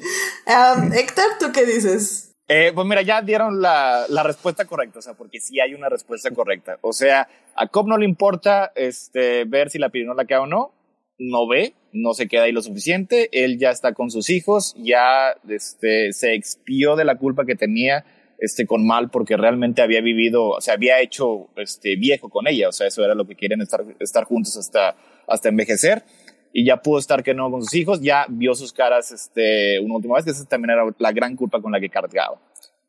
Así que esa es la respuesta correcta, pero está también la pregunta de si lo que ocurrió es realidad o no, y esa pues está la opción de que toda la película es real. Todo lo que vemos es justo y exactamente como nos lo muestra, o sea, si, si nos dice que está en un sueño, está en un sueño. Si eh, los detalles, como por ejemplo, si trae el anillo de bodas, es que están en un sueño. Si no lo trae, es la realidad. Que, que, muchos dicen que ese era su tótem, el anillo eh, de bodas. Eh, y también este, lo que dijo Michael Caine, ese también es, es bastante definitivo, es, es parte de lo mismo. La otra es, es parte un sueño, es parte un sueño desde que está en el sótano de Yusef, se queda ahí este, dormido o es un eh, se sigue siguen estando en el limbo con Saito realmente no salió ahí nada más entonces el final es un sueño. O la otra interpretación en la que se va todo sale por la ventana. Todo es un sueño todo está ocurriendo en la mente de Cobb incluso puede ser que sea un, le están tratando de hacer una incepción a él porque todo ese tiempo mal tenía razón. Este y, y en lo que él creía el mundo real no era el mundo real y de hecho hay muchas cosas en la película que te pueden hacer llegar a esa interpretación. O sea, las cosas que supuestamente ocurren en el mundo real son bastante oníricas. O sea, vemos que es perseguido de repente por este ejecutivos de la compañía y llegas ahí todo este muy justo a tiempo para rescatarlo. este, en un pasillo que parece un laberinto. En, un, en, eh, las calles de Mombasa, creo que era, parecen un laberinto. Pues y la escena esa. Sí.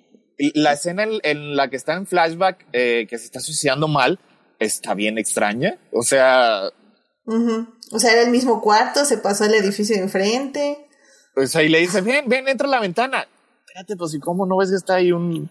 O sea, puede ser que él nunca llegó al mundo real. O sea, estamos hablando que en el limbo tienes que penetrar varias capas y capas de sueño y ellos pues nada más al suicidarse en el, en el limbo solo subieron a la capa de arriba. O sea, esa, es, esa es la parte que todavía después de ese tiempo se sigue discutiendo. Sí, creo que, creo que lo dices muy bien. O sea, al final del día, eh, creo que todas esas opciones me causarían mucha ansiedad, así que definitivamente no.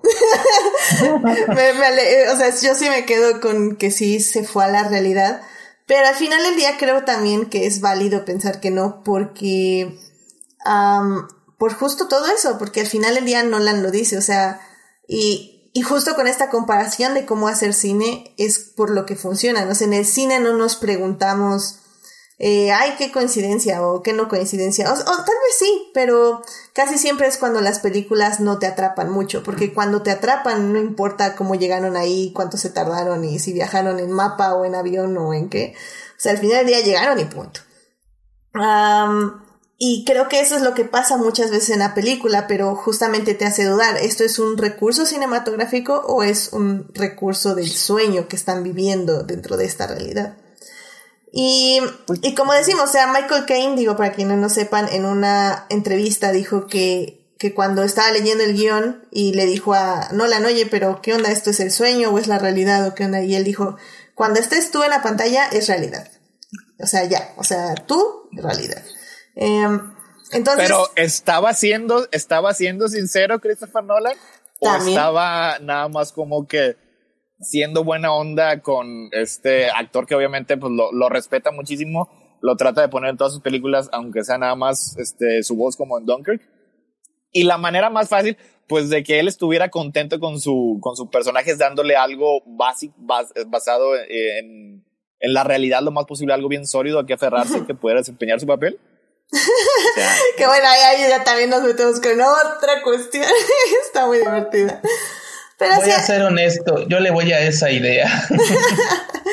Pero sí. Creo que alguien no nos oye. Em, quién sabe, quién sabe.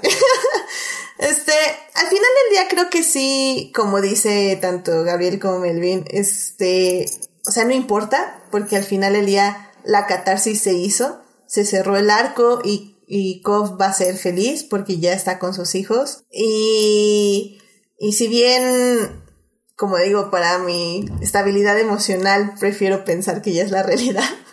Al final del día no importa, porque mientras seas feliz no importa cuál sea tu realidad o algo así. Es, es, es, como que lo contrario de lo que te está diciendo Matrix. O sea, Matrix te, te plantea esta cuestión filosófica acerca de la realidad, pero te da una respuesta. O sea, la realidad este, existe. O sea, es así bien Descartes, bien Hume. O sea, hay una realidad empírica y tú existes dentro de ella. El caso Inception, te dice que no importa. O sea, está, soñado, está, está dentro de un sueño, está en el mundo real. El punto es de que él como personaje logró evolucionar, dejó de lado esta obsesión que le estaba consumiendo su vida y logró este admitir, logró llegar a un punto de, de felicidad en su vida. O sea, y es también otra pregunta filosófica. O sea, si tu realidad es uh, completamente indistinguible de lo que se podría ser una realidad concreta y absoluta, entonces ¿cuál es la diferencia? Exacto. Ay, qué cosas, qué cosas este Inception. Este, pues la verdad creo que ya no, no queda más que decir, um, eh, más que la vean. Revísenla si, si ya la vieron. Creo que la mejor manera de celebrar este, esta película es volviéndola a ver. Efectivamente. Y recordarle a Christopher Nolan que hay películas que podemos ver, no hay que arriesgar nuestras vidas. Ay, ya sé, ya sé. Se vale, sí se vale. también otra de, de, las cosas que usa este Christopher Nolan es que para como parte para darle así como que un cronómetro de que ya están a punto de, de despertar es que utilizan una, una canción de Edith Piaf que no voy ni siquiera a intentar, intentar, pro, intentar pronunciar. Este, y esa canción es la que es básicamente, es, es todo el soundtrack de la película, o sea, este, más rápido, más lento, son los Brahms, esos, esos que hizo Hans Zimmer que se convirtieron en algo bien clásico. Y te la pone Christopher Nolan al mero final de los, de, de los créditos de la película. Así completa, normal, así como, como diciéndote, despierta ya. ¿Qué significa eso? ¿Significa que toda la película fue un sueño? O es como dijo ahorita Edith, o que simplemente por ser una película es, es básicamente onírica por su propia naturaleza y ya es hora de regresar al mundo real. Creo que básicamente, a mí me gusta mucho esa interpretación de la película. Es, a mí me gusta mucho, una, una de las películas que a mí más me gustan de Christopher Nolan es precisamente de Prestige, porque hace mucho énfasis en dos aspectos. Uno, de que para él las películas es como un acto de magia y que en lo que dura la película es como un corte de la realidad. O sea, estamos viendo un mundo diferente, una realidad diferente, estamos viendo un, mago entreteniendo, haciéndonos sus trucos. Y cuando acaba es como ese regreso a, pues ya, se acabó la magia, se acabó el sueño, hay que regresar a la vida real. Ah, un detalle técnico que ahorita que me estoy acordando, sí es cierto que la película dura casi exactamente mm, sí. lo mismo que dura la canción de Edith Piaf. Sí, en, dos en horas veintidós, ¿no? Y la 20, canción dura dos, dos minutos veintidós segundos. Sí, creo que es 2.28, pero Entonces, sí, o sea, es, así, ajá, sí, es, eh, es, lo mismo trasladado este, de minutos y segundos a hora y minutos. Sí, fue a propósito que trabajas. La verdad, eso pues está muy a propósito. Sí. Es, digo, estamos hablando de que Nolan es una persona súper obsesiva. Uh -huh. Pues de seguro va a encontrar esas cosas raras, así que dice, ay, estaría chido, se obsesiona con la canción y se va a durar lo mismo y todo eso. y aparte lo, es Nolan. sí, lo, los créditos. ¿Por qué esto es con créditos o sin créditos? Es con, con créditos. créditos. Con créditos. Ah, los créditos los puedes amoldar ahí ya, eso ya, un minuto más. le, le, puedes, le puedes acelerar un poco, le, le, puedes acelerar un poquito más. Sí, es como que, metes menos pero, pero como quiera sigue siendo impresionante y eso sí, es no, lo que sí. hace que, o sea, Christopher Nolan no te va a sacar un corte el director, o sea, él lo que filma te lo va a poner en la pantalla, o sea, él no, no te va a dejar nada en el piso de edición porque precisamente eso es parte de la exactitud con la que a él le gusta hacer una película. Efectivamente, sí. efectivamente. Sí. Y bueno, sí, creo que igual como estaban diciendo, la música de Hans Zimmer perfecta, o sea, Sí. la verdad, de sus trabajos creo que este es el que más me gusta, porque funciona muy bien con la película. Am, y funciona muy bien con este homenaje a Edith Piaf. Y pues sí, muy, muy, muy bueno. Que, que quiero pronunciar el nombre de la canción, pero que sí sé cómo se pronuncia, pero ya me dio pena, a ver. Es la de... A ver, vamos, vamos, tú puedes. La de No, je ne regrette rien. Je ne regrette rien. Ya. Edith Je, Piaf, yo no ríe. Ay, Dios mío. je ne regrette rien. Je ne regrette rien. No, je ne regrette rien. Es, Yo- es- No, esta canción, no. Ya, ya. Je. Es esta canción me trae flashazos a la Vietnam. Eh, mi director de tesis de doctorado era francés. No. Y digamos que teníamos un acuerdo de que nunca jamás debía hablar francés en su presencia. Eh, sí, sí, sí, sí, te entiendo perfectamente. Sí, así, así pasa. es que, es que es difícil el francés. Es je ne re- regrette es la que me cuesta trabajo. En- eso está bien. En español se traduce no me arrepiento de nada. Efectivamente, todo el español, caray. Ay, pero muy bien. Am, pues bueno, ah, A ver, a justamente. ver, ¿cómo dice Google que se pronuncia? Je ne regrette rien. Je ne regrette rien. Muy bien, gracias, Google, qué amable eres. Ahí esa R está. Ah, Bueno, ojalá no escuchen ahí en Francia. Muy bien, muy bien. Sí, no, no. Ah, bueno, hablamos en español, no hay problema. Dice Jorge Arturo Aguilar en el chat, es como el meme del escritor dándose cuenta de todos los significados ocultos que él ni siquiera se dio, ni, que ni él se dio cuenta que puso. Ese, ese, ese de, de- del Joker que está, en- que, que está un, un screen cap de un video de super significado oculto del cigarro en una escena de Joker. Y está, está alguien, creo que es, es, es de, de Rugrats o no, no sé qué caricatura. Es de una serie llamada Los chicos de la cuadra. Mm, Los chicos, sí, es cierto. Es, que soy una cosa bárbara que va. Sí, que en este caso sí es cierto, pero ese del Joker no, no es cierto.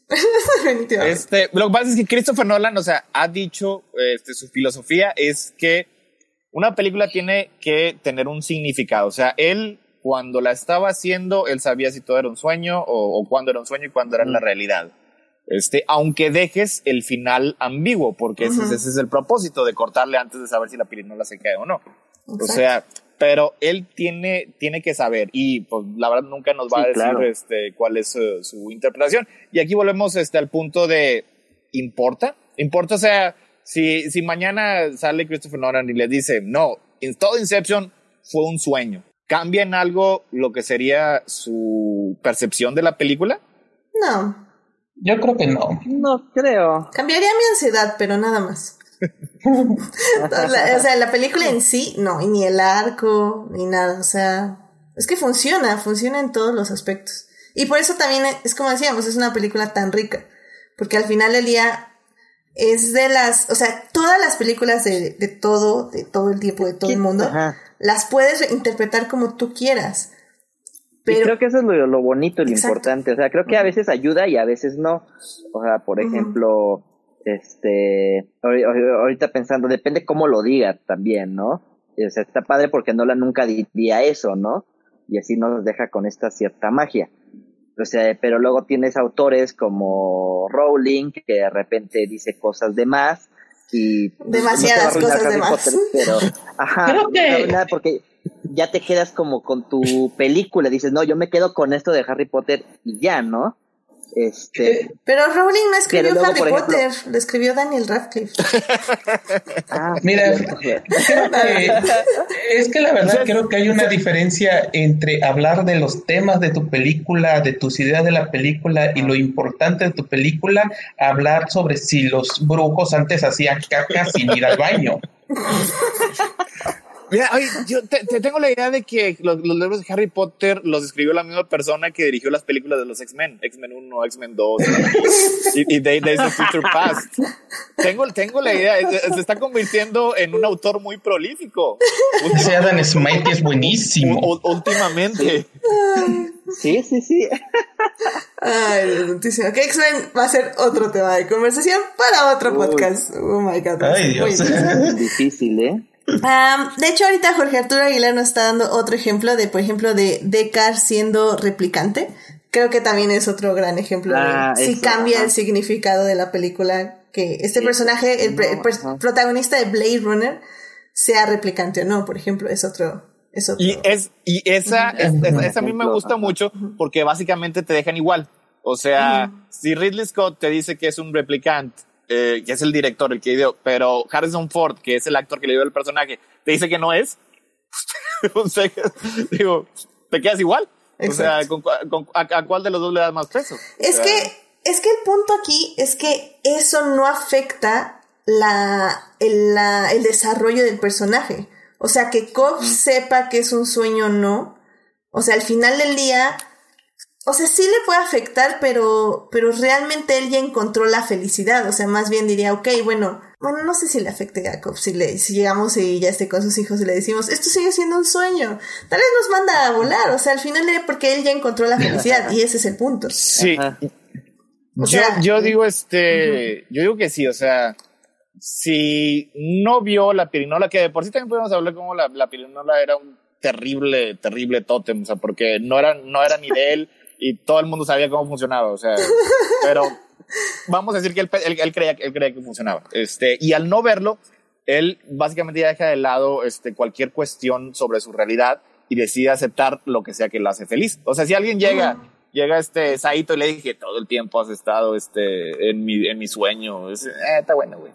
Vaya, adiós. Yo estoy feliz aquí con mis hijos. Estoy aquí feliz con mis hijos que sí crecieron y sí traen ropa diferente. Esa no es, esa no es una prueba. Sí, de hecho sí crecieron, son diferentes actores. Son diferentes actores y traen diferente ropa. Sí, Sí. Muy y, parecida. y de nuevo, le vale. Exactamente. O sea, le vale. muy bien, pues vean eh, Inception en Netflix, gran película, eh, por todas las razones que ya discutimos en este podcast. Eh, vámonos rapidísimamente a las recomendaciones de la semana para ya cerrar este podcast, así que vámonos para allá. I love movies.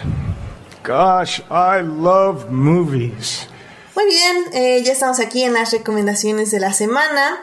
Ah, pues Héctor, no sé qué te gustaría recomendarnos una recomendación para escuchar, ver, leer. Eh, sí, bueno, este, tengo un par de recomendaciones. Una es, es por si acaso son fans, aquí de hecho hay, hay un fan este, de Zack Snyder, So, porque la semana pasada estuvieron hablando de, de Watchmen y tocaron un poquito lo que es la, la adaptación en, Déjalo ir. Espérame, es que-. Pero mencionaron que en, en, eh, en el cómic, en la novela gráfica, hay un cómic dentro del cómic que se llama Tales of the Black Friday sobre un pirata que hace cosas horribles para una amenaza que realmente no existía. Y dijeron que es que esa parte no se podía adaptar. Bueno, independientemente de si se puede adaptar, adaptar o no, Zack Snyder, para su crédito, lo hizo. O sea, él hizo una animación de Tales of the Black Friday, se vendió por separado también y Sí. como es Zack Snyder fue más tengo. allá de todo y sacó un Ultimate Cut de Watchmen en el que está, está editado esa animación dentro de la película. Dura cuatro horas y Bien, media. bien. Si son, si son fans de Zack Snyder, vay- vayan y chequenlo. Este, porque es la, es la versión del director, o sea, esa parte se dura más que la edición de, de cine, con además de Tales of the Black Friday. Entonces, te digo, si eso es lo Ultimate Cut, son como cuatro, este, cinco discos y también tiene otras cosas, independientemente de mi opinión del señor, la verdad es que tuvo muy, mucho entusiasmo, este, al adaptar, este, Watchmen. Creo que la única la cosa otra- que no le podemos negar es que es muy entusiasta. Sí. El señor le, le, gus- le gusta mucho, o sea, pone su corazón y pone su alma, independientemente de lo Sí, que sí, yo sí. piense este de, de sus resultados. O sea, pero ahí está para que, si son fans de, este, de, de la película, pues chequen este, el Ultimate Cut porque tiene todo, todo lo que este, uno, uno podría esperar. Y Excelente. la otra sí es una recomendación, este, de verdad, o sea, sobre todo si son fans de Christopher Nolan, este, chequen Following.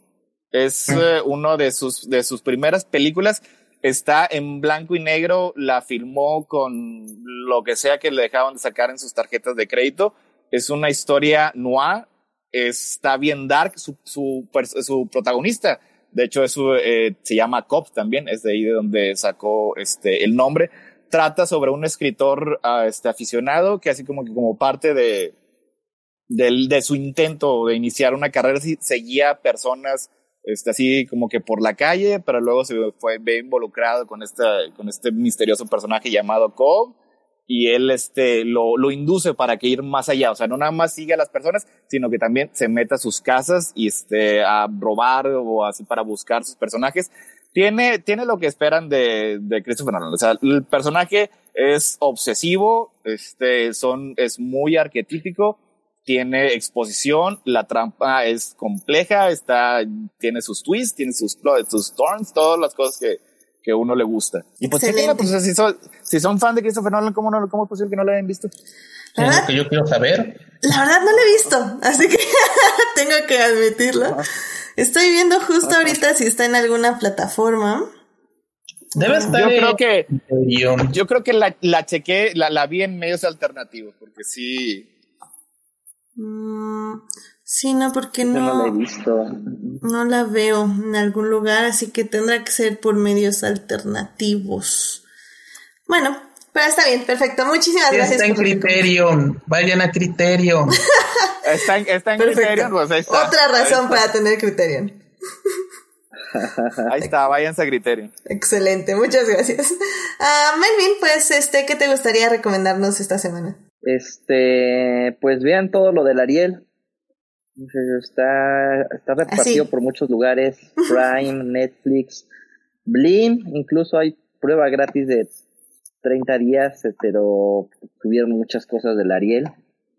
Este, y hasta ahorita, la verdad, lo que más me ha gustado es la de Belcebú, que no la había visto, pero me sorprendió, creo que no esperaba nada, y está bastante chida. Ah, sí, es con Pero Joaquín Cosío, ¿no?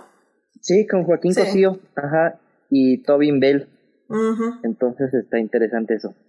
¿Ya viste Sonora? Y ya, y Sonora, está, está buenísima también. Esa esa está en Netflix, creo que ha sido de mis favoritas también, nada más que esa ya la había visto cuando, cuando en su momento cuando salió. pero ¿Y aplaudiste en los padre. créditos o no? Road Trip, obviamente. Gracias. Como me enseñaron. este. Sí, creo que también. Sí, entonces ahí pues búsquenle. Está casi todo. Ok, eh, pero nos recomiendas Belcebú, definitivamente. Ajá, Belcebú en Amazon Prime. Y Sonora en Netflix. Perfecto. Sí, mira, es, es una es una buena este como es, es una buena meta ver las películas del Ariel. Sí, a mí y tengo Ay, al menos ajá. dos o tres que quiero ver. Sí, Ah, y aprovechando también el comercial. adelante, adelante. este. Ah, hoy es lunes, si lo están viendo en vivo, este, a partir de la medianoche y todo el día de mañana está va a estar gratis en Filming Latino El sueño del Maracane, peli que este, estuve en la producción, entonces vayan a verla. Gratis. Perfecto, Si lo, muchas si gracias. lo ven ya después, pues ya no, pero bueno. Ah, mira, perfecto, muy bien, perfecto. Muchas gracias, Melvin. Este, Sueño de Maracane en Film Latino. sí.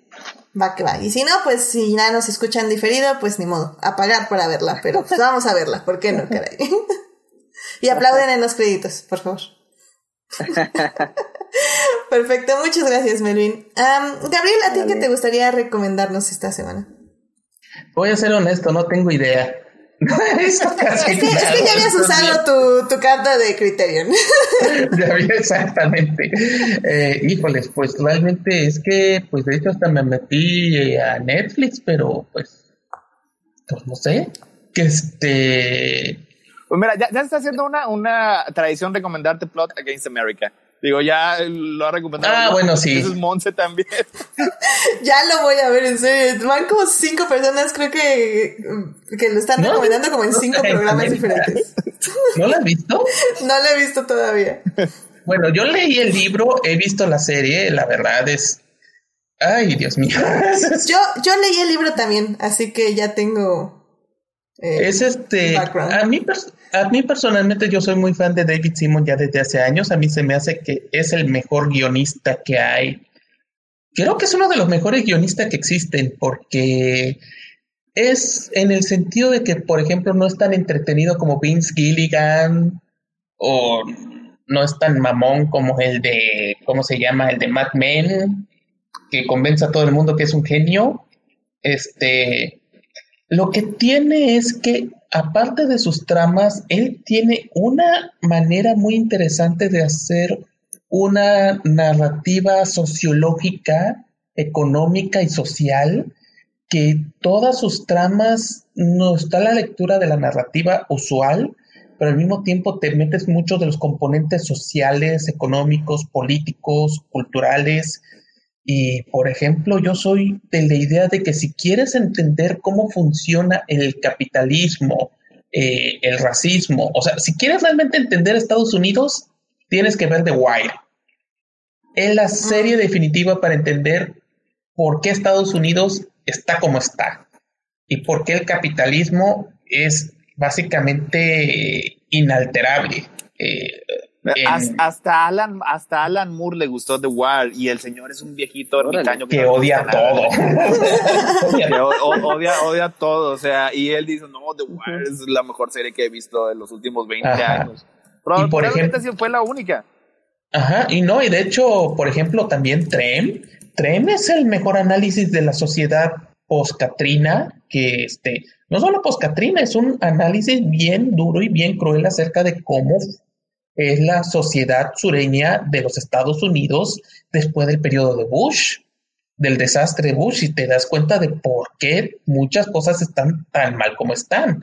Y ahora que está tan de moda esta cuestión de la discriminación, hizo de hecho una miniserie que toca el tema de la gentrificación de Show Me a Hero.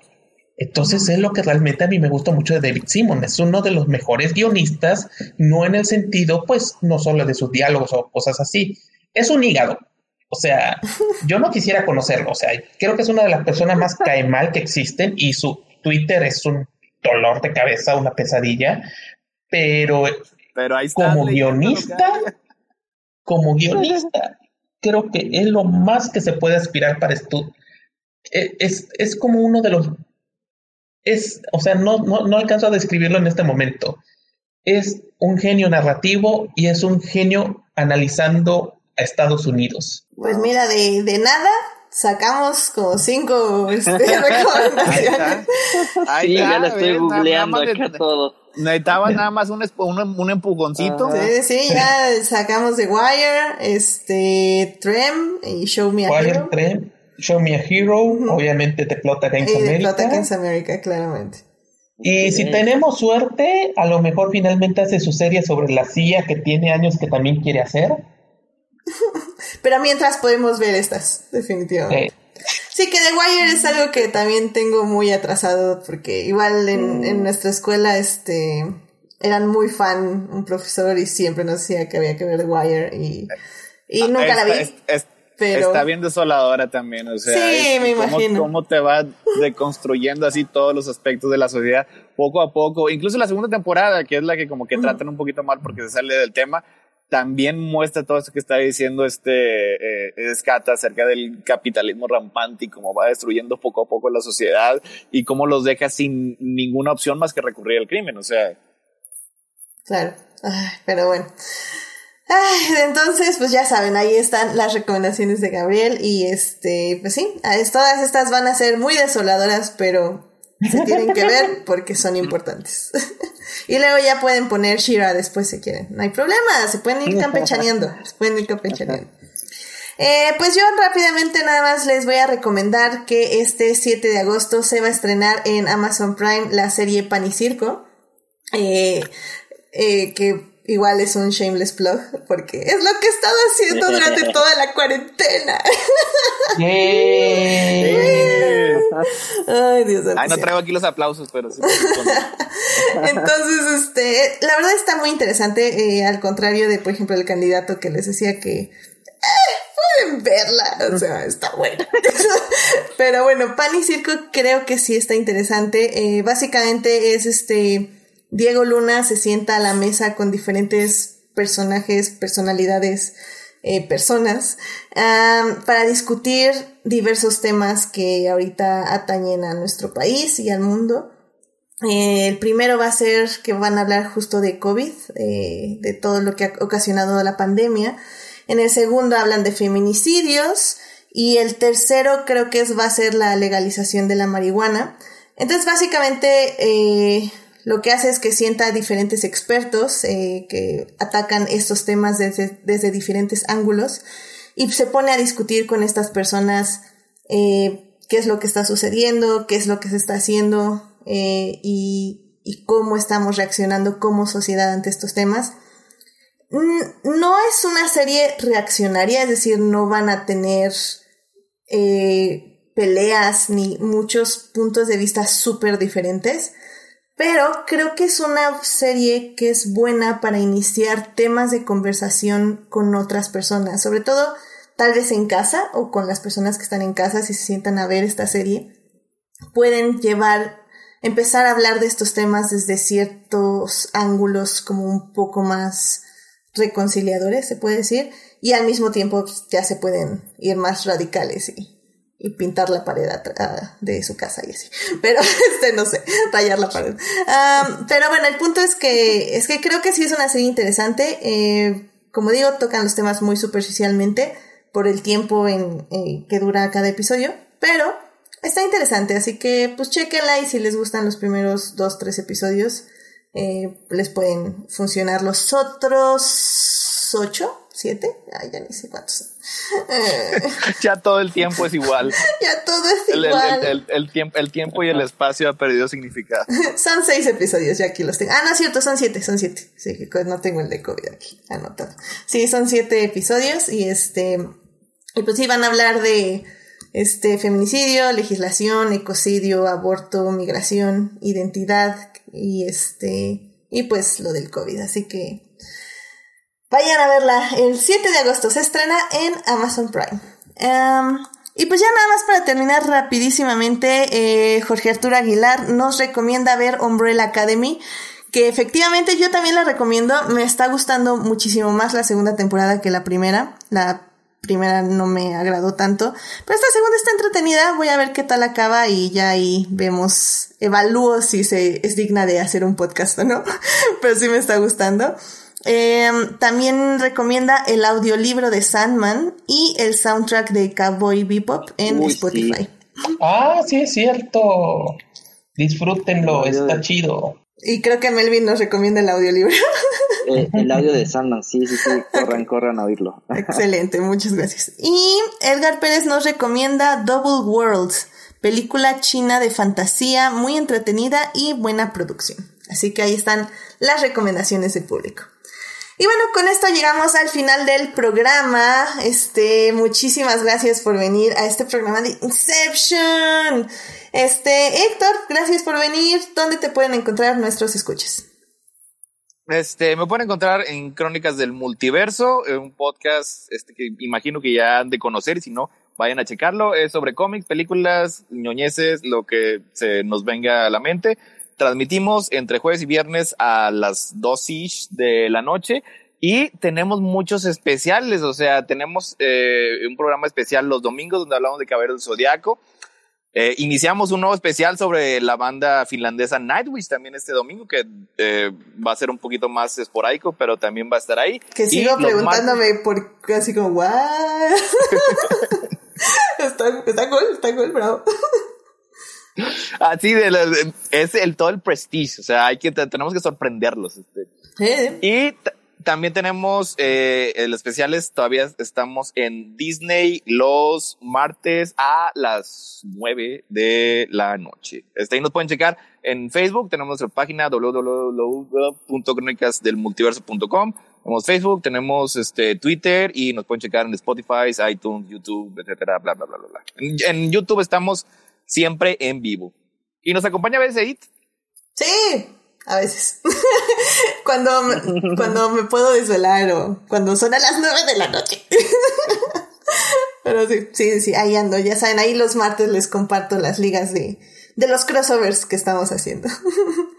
Eh, perfecto, pues Gabriel, muchísimas gracias por venir. ¿Dónde te puede encontrar nuestro público?